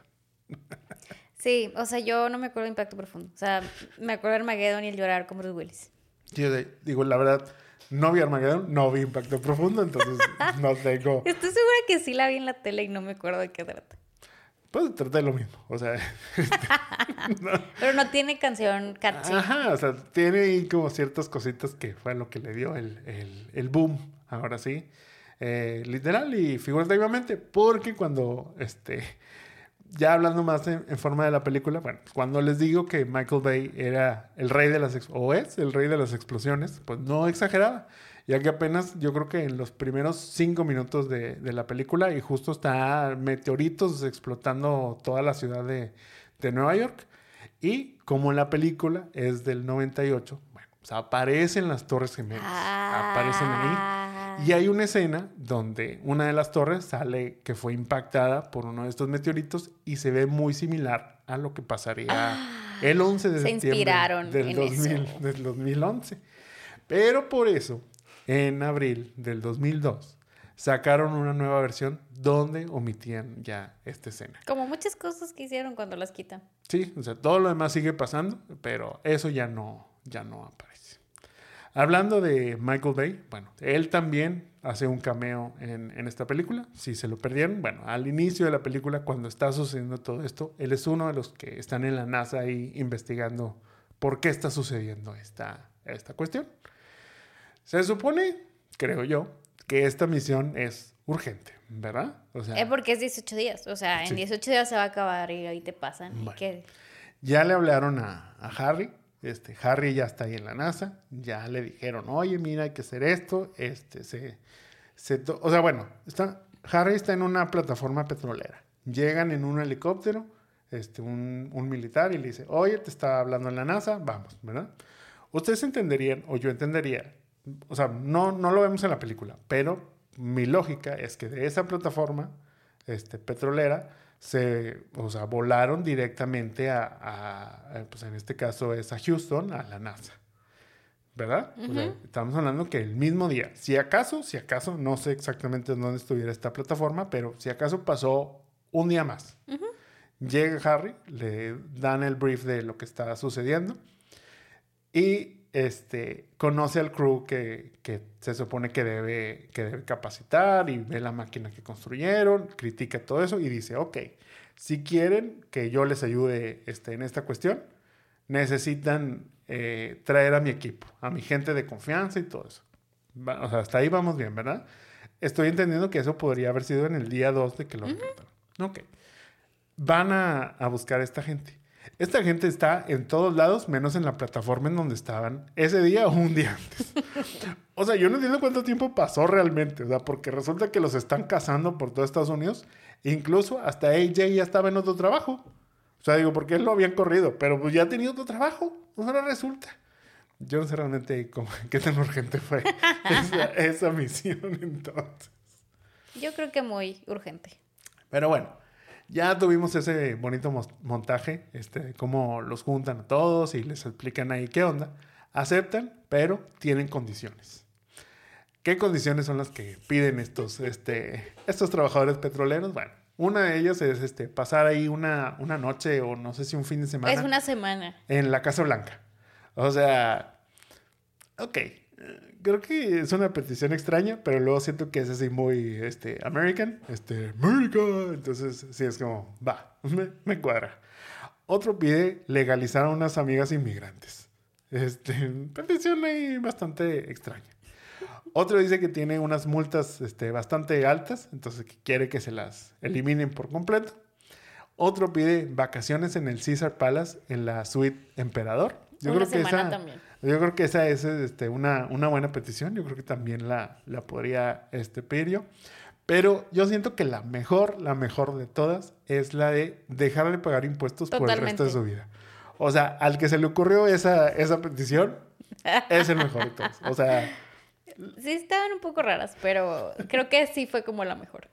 Sí, digo, entendiendo que obviamente cada una de estas eh, peticiones iba acorde a las personalidades de cada uno de estos, de estos personajes, yo creo que está, esa de los impuestos está muy bien pensada, ¿eh? está muy bien pensada, o sea, yo creo que, lo hacen muy bien. y bueno, de ahí, como tú dices, o sea, yo creo que eh, sigue un segundo acto que para mí es como que muy olvidable. O sea, digo, tú no te acordabas de la primera mitad, digamos. Pero yo creo que este segundo acto como que cuando a veces los montajes de, de cómo, este, cómo van entrenando y tipo todo eso son divertidos, yo creo que este no, yo creo que este lo sentía así como muy, muy flojito. Quisieron hacerlo divertido. O sea, yo- Pero yo- no. Pero no, yo siento que así, ahí yo, fíjate, como que me desconecté un poco de la película. Y eso que no estaba en el teléfono, sino simplemente me desconecté. O sea, fue como eh, de esas veces que estás viendo algo, pero tu, tu mente es de que off. Y, eh, o sea, sé que sucedieron cosas, pero no, no registré realmente así como, como, o sea, digo, no sé si tú así se te hizo algo relevante de esas escenas que dijeras tú, ah, estuvo bien padre y yo creo que Sí, no. o sea, quisieron hacer chistes como para hacerlo más así, pero no. O sea, yo recuerdo la película desde que salen ya hace, ya se van a subir al, al, las- al cohete. Sí, o sea, ándale. O sea, yo creo que, que si yo hiciera un, un, o sea, un resumen de la película, yo diría, ok, ellos trabajan en una, en una plataforma petrolera, los buscan, los juntan, entrenan, pero ya, o sea, van y yo los recuerdo en sus trajes naranjitas, y caminando hacia, hacia el cohete. y Cantando Living on a Jet Plane, que es Jet otra canción muy memorable también de la película. De las que están en- Llorar también, porque ya se iba.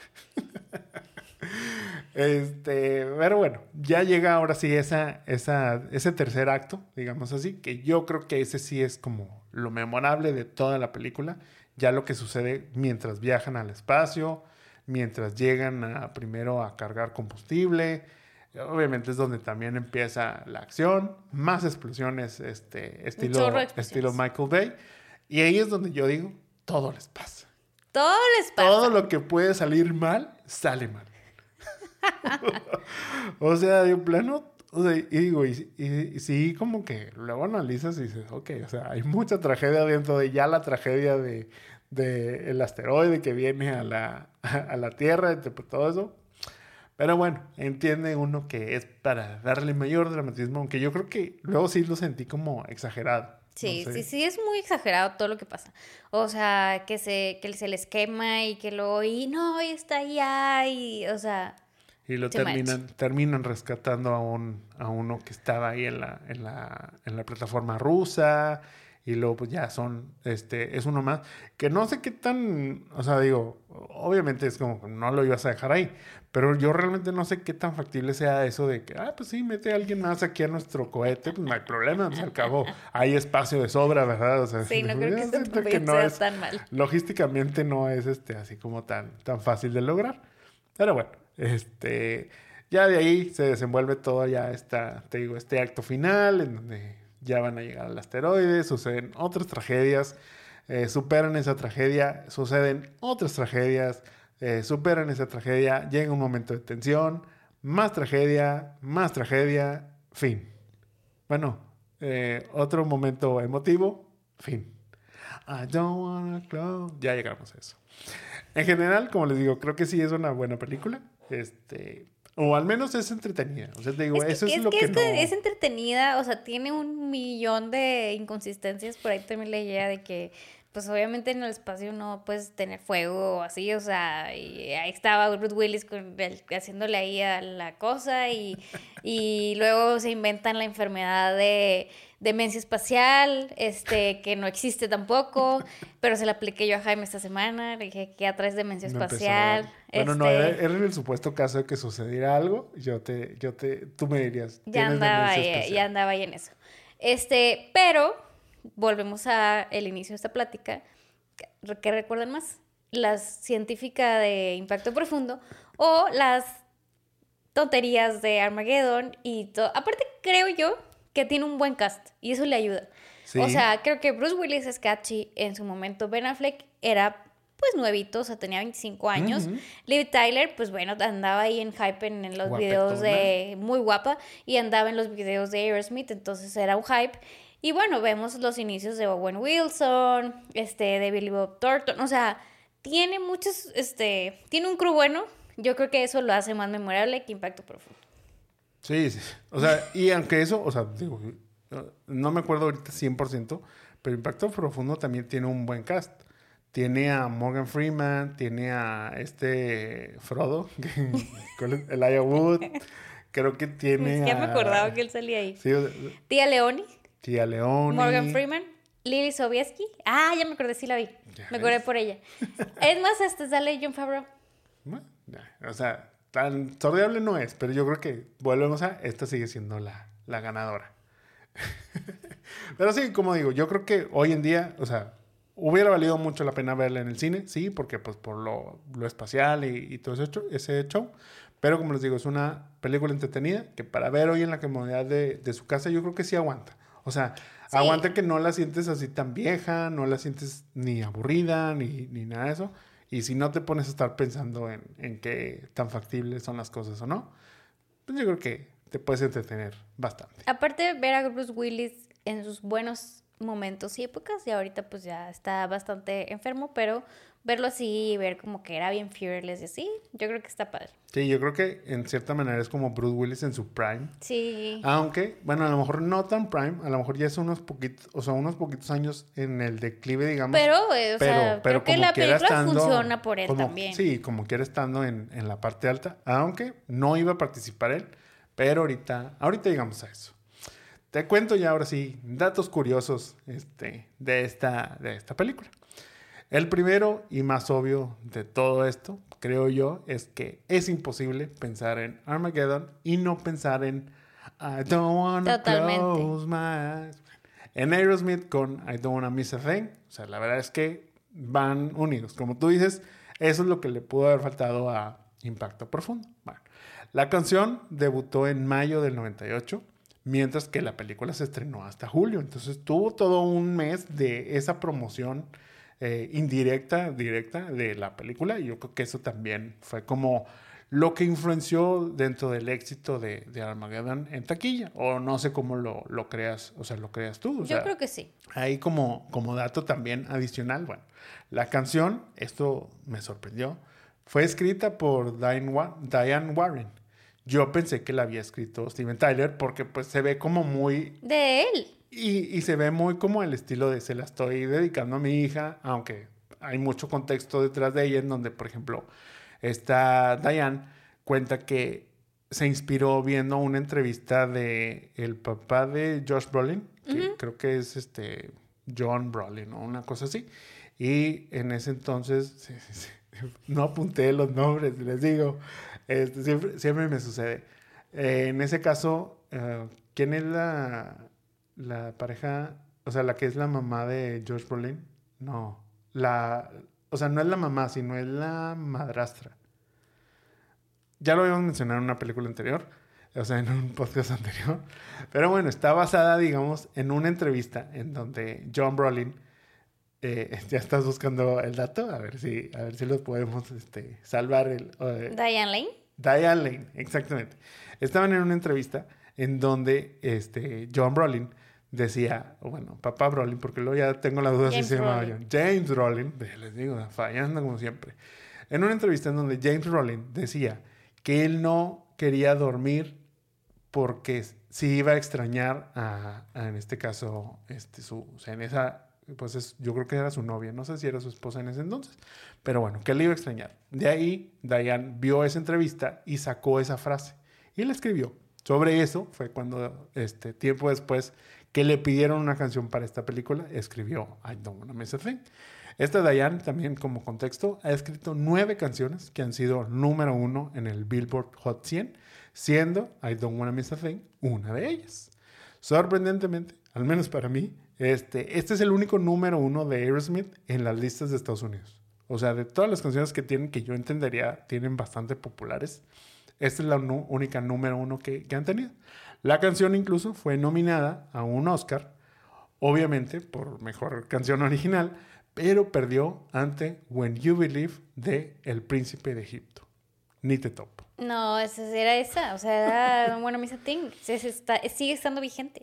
Para la chaviza yo creo que sí, este, esa, esa canción hubiera sido la que debe haber ganado. No sé si la del Príncipe de Egipto estuvo tan, Tan buena o no. Sé que, eh, mira, o sea, irónicamente, sí fui a ver El Príncipe de Egipto al cine. Ni siquiera sé cuál es el príncipe de Egipto. Era como lo equivalente, o sea, era como cuando este, Disney, y luego en este caso no es Disney, sino es DreamWorks, o sea, DreamWorks fue el, fue el que hizo El Príncipe de Egipto. Era como la competencia de esas películas tipo bíblicas.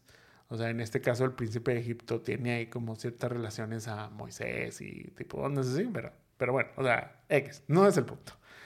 Yo lo que creo es que sí, Aerosmith se sacó la lotería en eso, porque incluso ellos no estaban tan considerados para cantar esta canción. Cuando Diane Warren escribió esta canción, ella se imaginaba en su mente que era una canción para Celine Dion o un tipo de, de, Mm, de- de cantante de esa manera.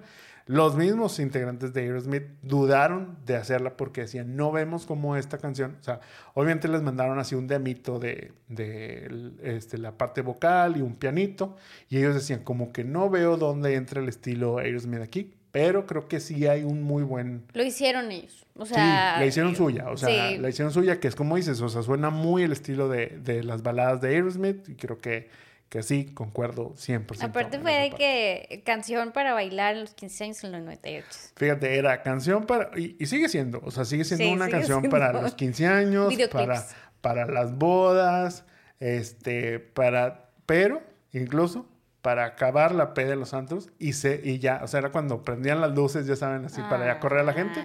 Ah. O sea, también ponían este. I don't wanna be sorry. Otro de los random facts es que Christopher Gilman, quien fue el, el encargado de trabajar este, o de hacer parte de los eh, trajes de astronautas para esta película, bueno, pues tanto le gustaron a la NASA que lo contrataron para que les diseñara trajes espaciales a ellos.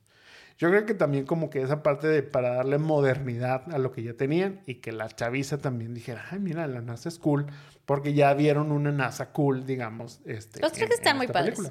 Sí, yo creo que visualmente se ven, se ven muy bien, tanto los, los naranjas que sacan como tienen también otros azules que utilizan creo que antes como en una, en una entrevista y luego ya lo que utilizan, porque lo que Christopher Gilman este, diseñó principalmente en la NASA fueron cascos nuevos que fueron que es similar a los cascos que luego utilizaron este, ellos ya cuando estaban en el espacio. Entonces yo creo que, que bastante, bastante interesante está esa parte. Y bueno, ya pasando ahora sí a lo que decíamos de las inconsistencias este, y falsedades, digamos, de, dentro de lo que nos cuenta esta película, te platico algunas de ellas. Primero, el tamaño del meteorito que se está acercando a la Tierra. En la película mencionan que es del tamaño de Texas. Ok. ¿Qué viene siendo eso? Bueno, sería algo así como 10.000 kilómetros de, de ancho lo que tendría este, este meteorito. En la realidad, el meteorito más grande que se ha identificado en, en- en la Tierra, vaya, ¿de cuánto te imaginas que sea? ¿Cuántos kilómetros? O sea, dime un número. ¿100 mil kilómetros? 100 mil. O sea, si te estoy diciendo que este es de 10 mil, ¿por qué me dices uno más grande todavía? ¿5 mil? ok, ya estuviste más cerca. O sea, el más grande es de 7 kilómetros de ancho. O sea, ¿7 o 7 mil? no, 7. 7. Sí, o sea, yo sé que tú. Pero bueno, ya, este. pues, Casi, casi, este, más cerquita ya estuviste, Close no enough. tanto de los, de los 100. 7 kilómetros de ancho. O sea, imagínate que va 10 mil kilómetros contra 7 kilómetros de, de ancho. O sea, no que no sea amenaza suficiente para causar algo, pues eh, dentro del el historial, bueno, técnicamente uno de 10 kilómetros de ancho fue el que impactó la Tierra y que causó la extinción de los dinosaurios. Pero pues, ¿qué va de 7 kilómetros a 10 mil Pues kilómetros? ahí andaban en la película destruyendo París, o sea, y todo. Bueno, pero eran, esos eran, o Chiquitos. sea, sí, esas eran piedritas que, que iba jalando este asteroide enorme que iba, que iba así. Lo que también me da risa es cómo casualmente eh, tanto los, los aliens como los meteoritos tienen un tino de darle a ciudades muy principales Nueva como York, Nueva York, París, París. Japón, o sea, Tokio, vaya, era, era, era Tokio, o sea, como que muy precisos.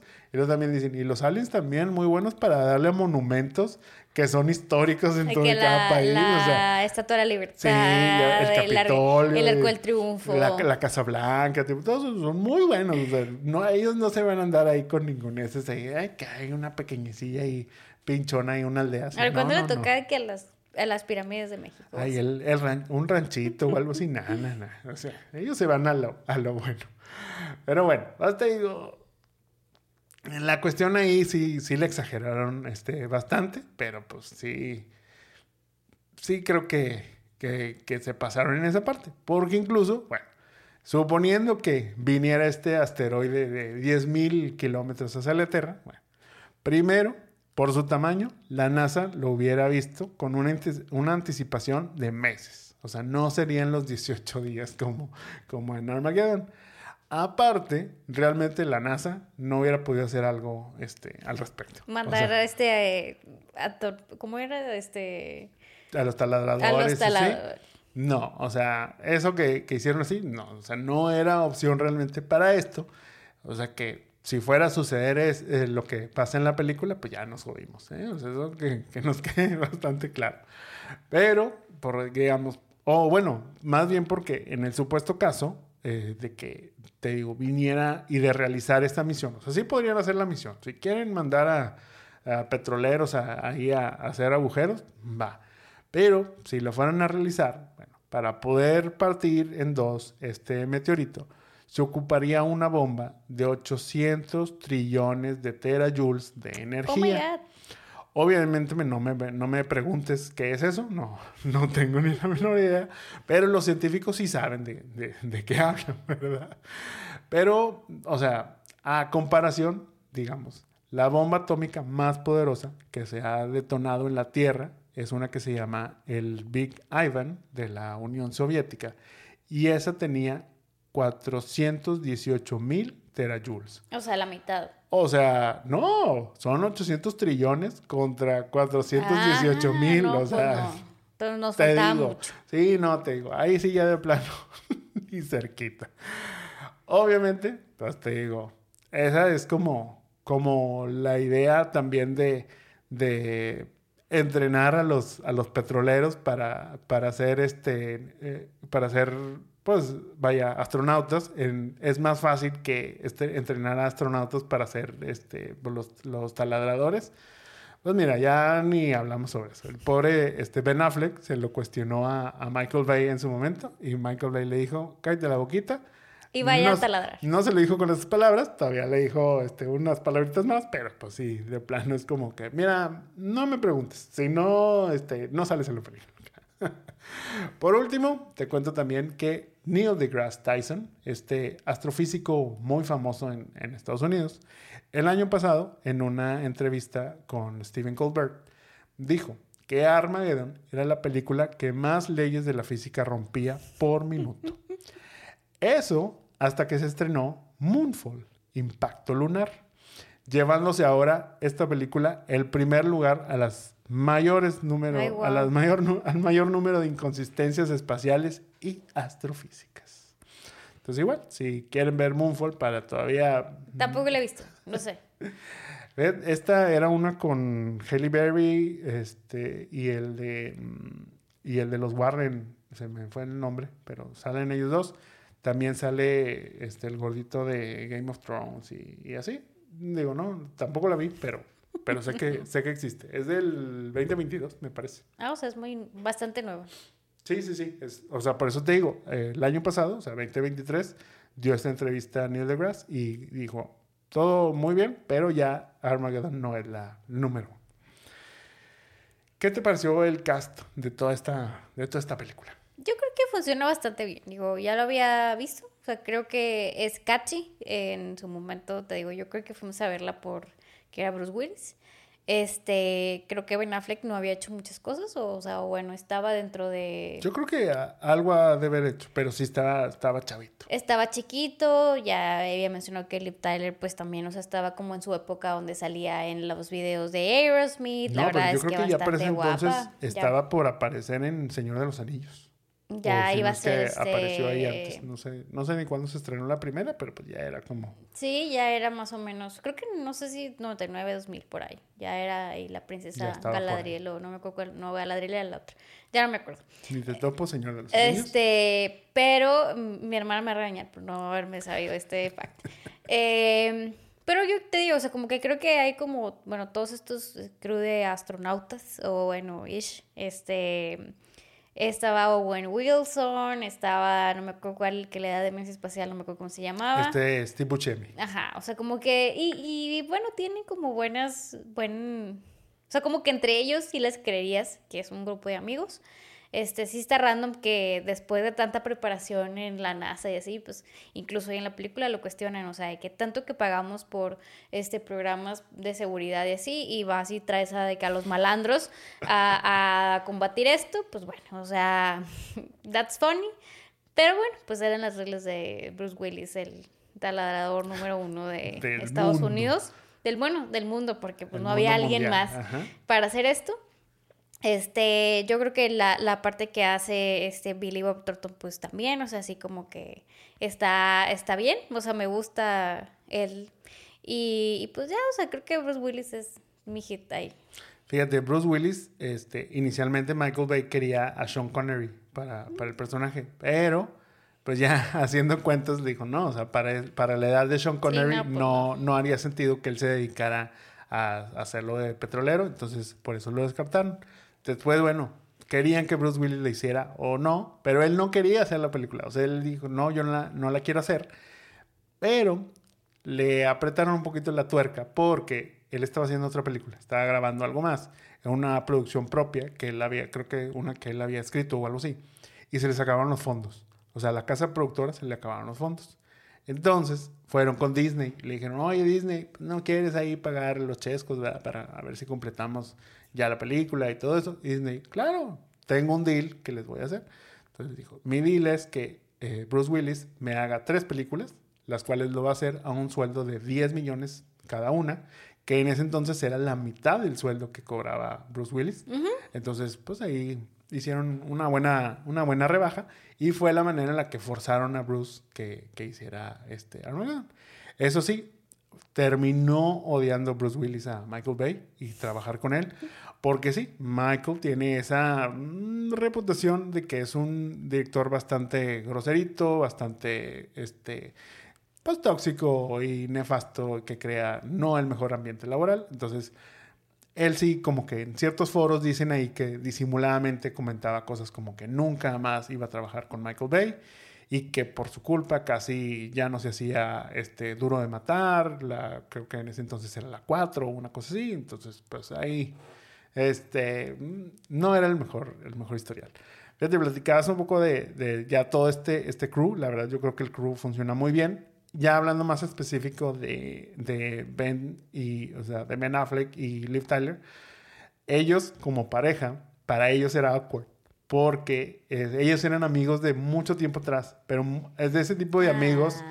de, de familias, o sea, su familia conocía a la de él y viceversa, entonces es como, como ese punto en donde ellos decían, es que Ben Affleck incluso lo, lo decía, para mí era como besar a mi hermana, entonces era como muy awkward. Liv Tyler sí decía, sí, o sea, es que era muy cringy para nosotros e incluso lo pueden ver en la pantalla. Tú no lo notaste, No, sí, ¿verdad? yo creo que pero yo hasta dije que, ay, mira, hace buena pareja. Bueno, yo creo que tampoco lo, lo vi de esa manera, pero quienes sí lo vieron de esa manera fueron los de los Razzies. Los Razzies los nominaron como una de las peores parejas en, en, este, en pantalla de ese año, pero perdieron, no, ganaron, no fueron los ganadores. El ganador fue Leonardo DiCaprio y Leonardo DiCaprio por El Hombre de la Máscara. Ya ves que Ay, son sí. dos, entonces bueno, era como la peor pareja de ese año, terminó siendo. Irónicamente, dentro de todo esto, Ben Affleck ha ganado este, este premio de los Razzies creo que dos veces, o sea, en esta categoría principalmente. Pero en el 2003 la ganó junto a Jennifer López. Ah, Por su Apenas pareja. iba a decir, la va a ganar en la vida real por Jennifer. Pues bueno, imagínate. O sea, ahí está la química que había en, en la de Jiggly con Jennifer, de Ben Affleck y Jennifer López. Se traspasa ahora a la, a la realidad, este, de cierta manera. También, pues, por ejemplo, Ben Affleck eh, no era el considerado principalmente para su papel. Eh, estaba Skid Ulrich pensado este, para, para el papel, que es este Billy Loomis de Scream. Ok. O sea, justo venía de hacer Scream, creo que Scream es del 95, 97, por ahí. Entonces lo vieron ahí y era como estaba en su momento, entonces por eso lo querían para la película, pero eh, Skid dijo que no, porque to- decidió tomar la de Mejor Imposible con Jack Nicholson. No, él es, o sea, él no es tan memorable dentro de la película, pero pues esa película después fue nominada al Oscar, creo que incluso ganó y así, entonces pues bueno. Le fue mejorcito. Pues sí, a lo mejor le hubieran dado más billete, este, y pues la carrera de, de Ben Affleck, pues tuvo más ascenso, yo creo que por lo mismo que la de Skid por, por Mejor Imposible. Eso sí, también Ben Affleck tiene su, su historia con Michael Bay, porque Michael Bay lo mandó a arreglarse los dientes para, para este personaje de, de AJ. Y sí, yo creo que si lo vemos, tiene una sonrisa muy perfectita en esta, en esta, en esta película, pues es que estaba, estaba Recién. estrenando, sí, estaba estrenando dentadura, que tuvo un costo de 20 mil dólares, los cuales fueron pagados por la producción. Entonces ahí, pues, ah, bueno, pues Ben Affleck, sí, Ben Affleck no perdió. Lo que sí le costó fue pasar ocho días en el dentista a Ben, previo a la, a la producción. Después se burlan porque, como te digo, Michael Bay tiene esas cosas. Eh, ben repite en la de mm, Pearl Harbor. Ya es que te decía que sentía que Liv Tyler era la misma Kate Beckinsale. Bueno, pues Kate Beckinsale se quejó mucho porque Michael Bay la hizo enflacar para esa película. Pero Ben Affleck le contó, ah, bueno, pues a mí me hicieron este, ponerme dientes. Y entonces este, Kate dijo, bueno, pues, pues creo que dentro de ella está bien que yo me pueda quedar con, con los míos. Em, pues mira, ya nada más así como el dato nerd que te, que te, que te voy a dar para, para este, para este parte del, del crew y eso.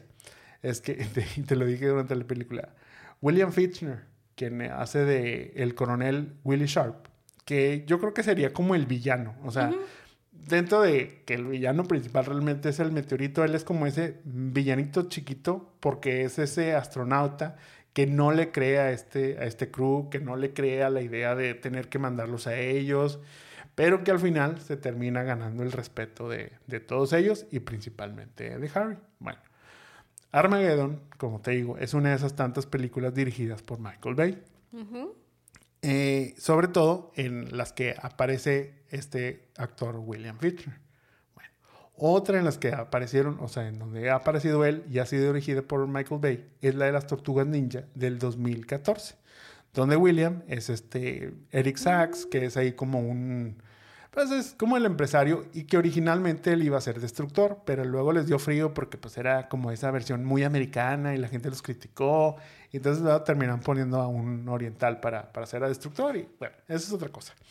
Pero a lo que iba es que en Armageddon también aparece Judith Hogue. Judith Hogue es la mamá del hijo de Chick, el que es el amigo de, de Bruce Willis, o sea, el amigo de Harry. Eh, ¿Sí te acuerdas? Que es la que va, a- o sea, él va a ver a su hijo, o sea, Ajá, sí, pero sí, que le sí. dice, no le digas quién soy, o sea, di que yo se lo regalé, o sea, como que están distanciados. Esta, te digo, Judith Hogue, bueno, pues Judith es Avril O'Neil en las películas de las Tortugas Ninja de 1990. Entonces, pues bueno, ese es el nerd fact que les puedo contar. Este, es todo lo que quería decir. Pasando al remake cast. Hablando precisamente ya de este, de este actor, para el coronel Willie Sharp, te digo, el medio villano dentro de toda esta situación, que luego al final fuerza a, a Bruce Willis a decir, no, vamos a activar la bomba y nos vamos a morir todos aquí, y, y si no, te voy a matar, y, y demás. Bueno, interpretado por William Fichtner. ¿A quién pondrías tú? Yo pondría a Boyd Holbrook o Steve Murphy de Narcos. Ok, ok, sí, sí, sí, ya Tiene sé quién. cara así como de malo. Ya sé quién me dices. Es uno que, también salió en Logan, ¿no? Que es el malo de Logan. Es el Ajá, güerito, ¿verdad? El Sí, güero, sí, sí, sí, el, sí. que, el amiguito de Pedro Sí, Pascal de Pedrito. Sí, claro, claro. de la 1. No, ¿verdad? Sí, sí. O sea, tiene cara de malo Sí, y sí, así, sí y como compro. fearless. Pero, o sea, ajá, o sea, como que entra muy bien en el estereotipo de ser un astronauta de la NASA, de esos de que valentonados, pero que a la mera hora te pueda backstabear porque tiene que seguir las órdenes de, Así es. de su, su código como, como protector de, de la nación.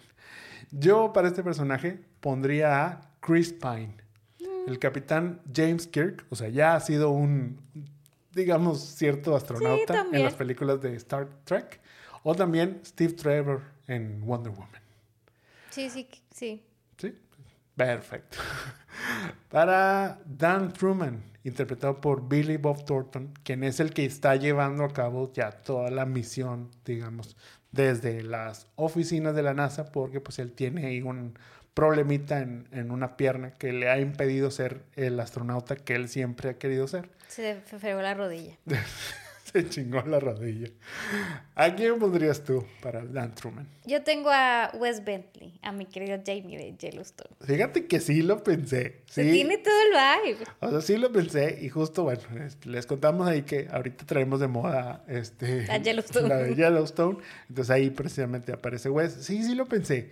Pero como que dije, no, quiero a alguien un poquito, a lo mejor un poquito más grande.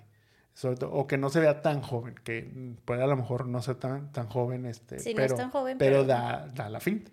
Y me fui por Michael Shannon, este General Zod de Flash y de el extinto DCEU, que creo que, que pueda cumplir con eso. O sea, siempre ha traído como esos, esos este, papeles como de malo o de como ser serio. También creo que lo, lo puedes recordar como era White Death en la del tren bala. Que era al final el malo que salía con pelo largo y que tenía un mechón blanco. Y Probablemente sí me acuerdo. es de esos actores que como que tienen muchos papeles en muchas películas, pero así como chiquitos y que no se te quedan tan grabados, pero cuando lo ves dices, ah, claro, él, él es, pero no te acuerdas, no haces conexión su cara y su nombre. Pero bueno, Michael Shannon para este personaje, ustedes lo pueden ver aquí en, en la pantalla. Para Grace Stamper, o la hija de Harry, interpretada por Liv Tyler, ¿a quién pondrías tú? Yo tengo a Hailey Steinfeld, a Kate Bishop de Hawkeye. Ok, sí, sí, sí, sí la veo. O sea, sí la veo porque es como esa, o sea, es como la chava guapa que luego tiene que ser, así como dices, fearless, este, y a la mera hora, pues ponérsele al tú por tú a su papá y enfrentarlo, porque luego ya saben, Harry es ese papá sobreprotector y, y todas esas cosas. Yo para este personaje, a ver si no te da un poquito de risa, pero tengo a Mackenzie Foy. O sea, Renesme de The Twilight Saga. random. Breaking Dawn 1 y 2. También salió en el Cascanueces.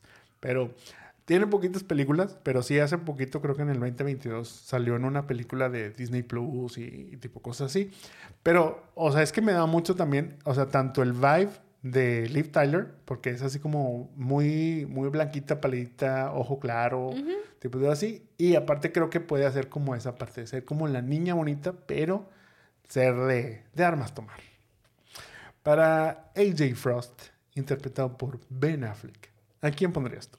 Yo voy a poner a Noah Centineo, a Peter Kravinsky de All the, Lo- All the Boys I Love Before.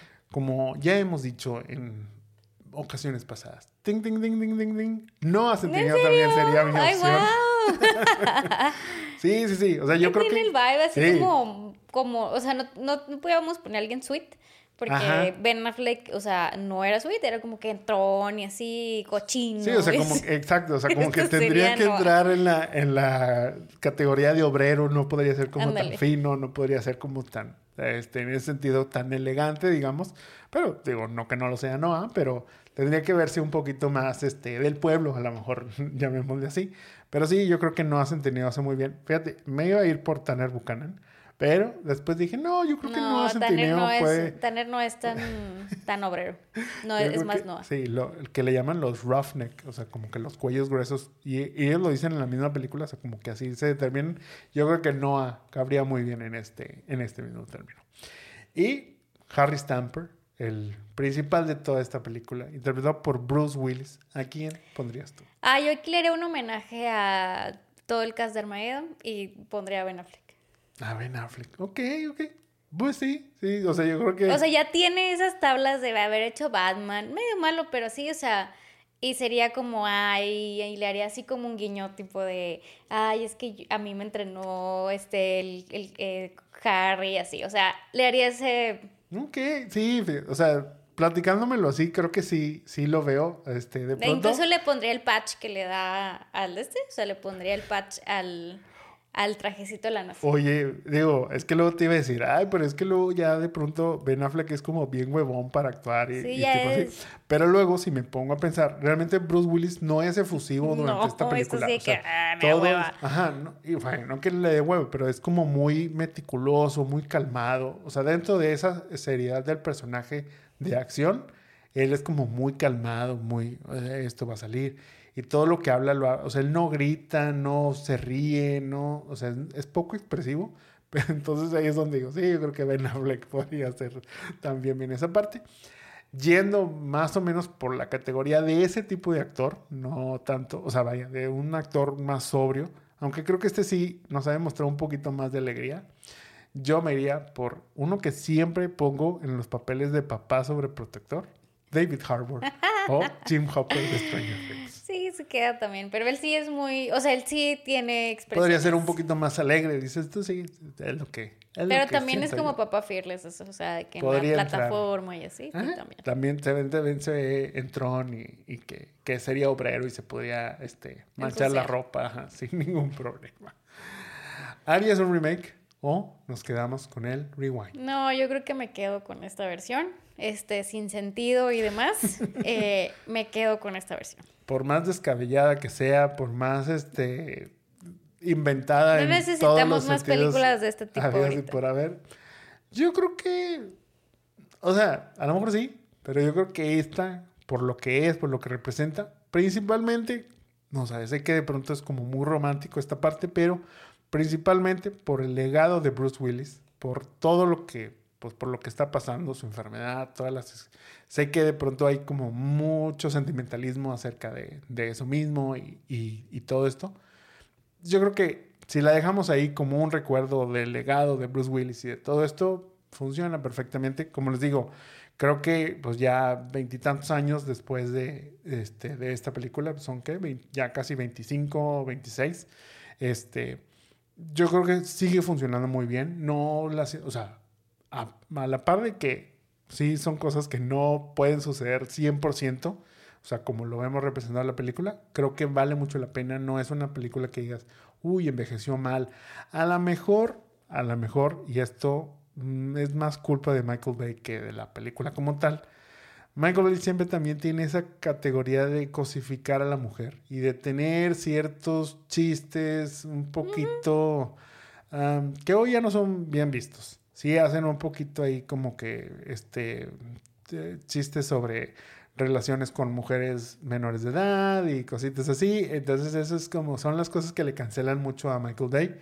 Eh, incluso, bueno, pues te digo, toda la cuestión de cómo trata a la mujer, tuvo peleas con Megan Fox por lo de Transformers, que luego volvió para la Tortuga Ninja, pero bueno, este, les digo, toda esa parte es a lo mejor lo que le podría fallar, lo que le podría, pero bueno, se lo censuramos así como quitaron las torres el ataque a las torres gemelas Y ya, listo. todo eso y todo bien.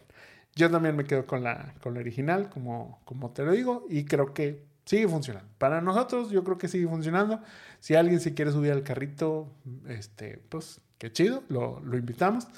Eh, si no la han visto, yo creo que les digo, puede funcionar muy bien. Sí, se las, se las recomiendo que la vean, si no ha sido el caso. Hemos llegado al final de este capítulo, pero antes de despedirnos, ¿vieron Armageddon? ¿Creen que un meteorito nos va a venir a dar la madre? ¿O creen que, creen que va a ser otra cuestión? Recuerden que pueden dejarnos todos sus comentarios en cualquiera de nuestras redes de Los Jamones Podcast, ya sea en Facebook, YouTube, Instagram y TikTok. Muchas gracias a todos por escucharnos. Esperamos hayan disfrutado del capítulo. No olviden dejarnos un like y compartirnos. También escríbanos sobre qué películas les gustaría que revisitemos o lo que sea que nos quieran contar o recomendar. Con todo gusto los leemos. Esto fue Remake or Rewind. Mi nombre es Jaime Garza. Y yo soy Mónica Antú. Nos vemos y escuchamos en la próxima. Bye. Bye bye.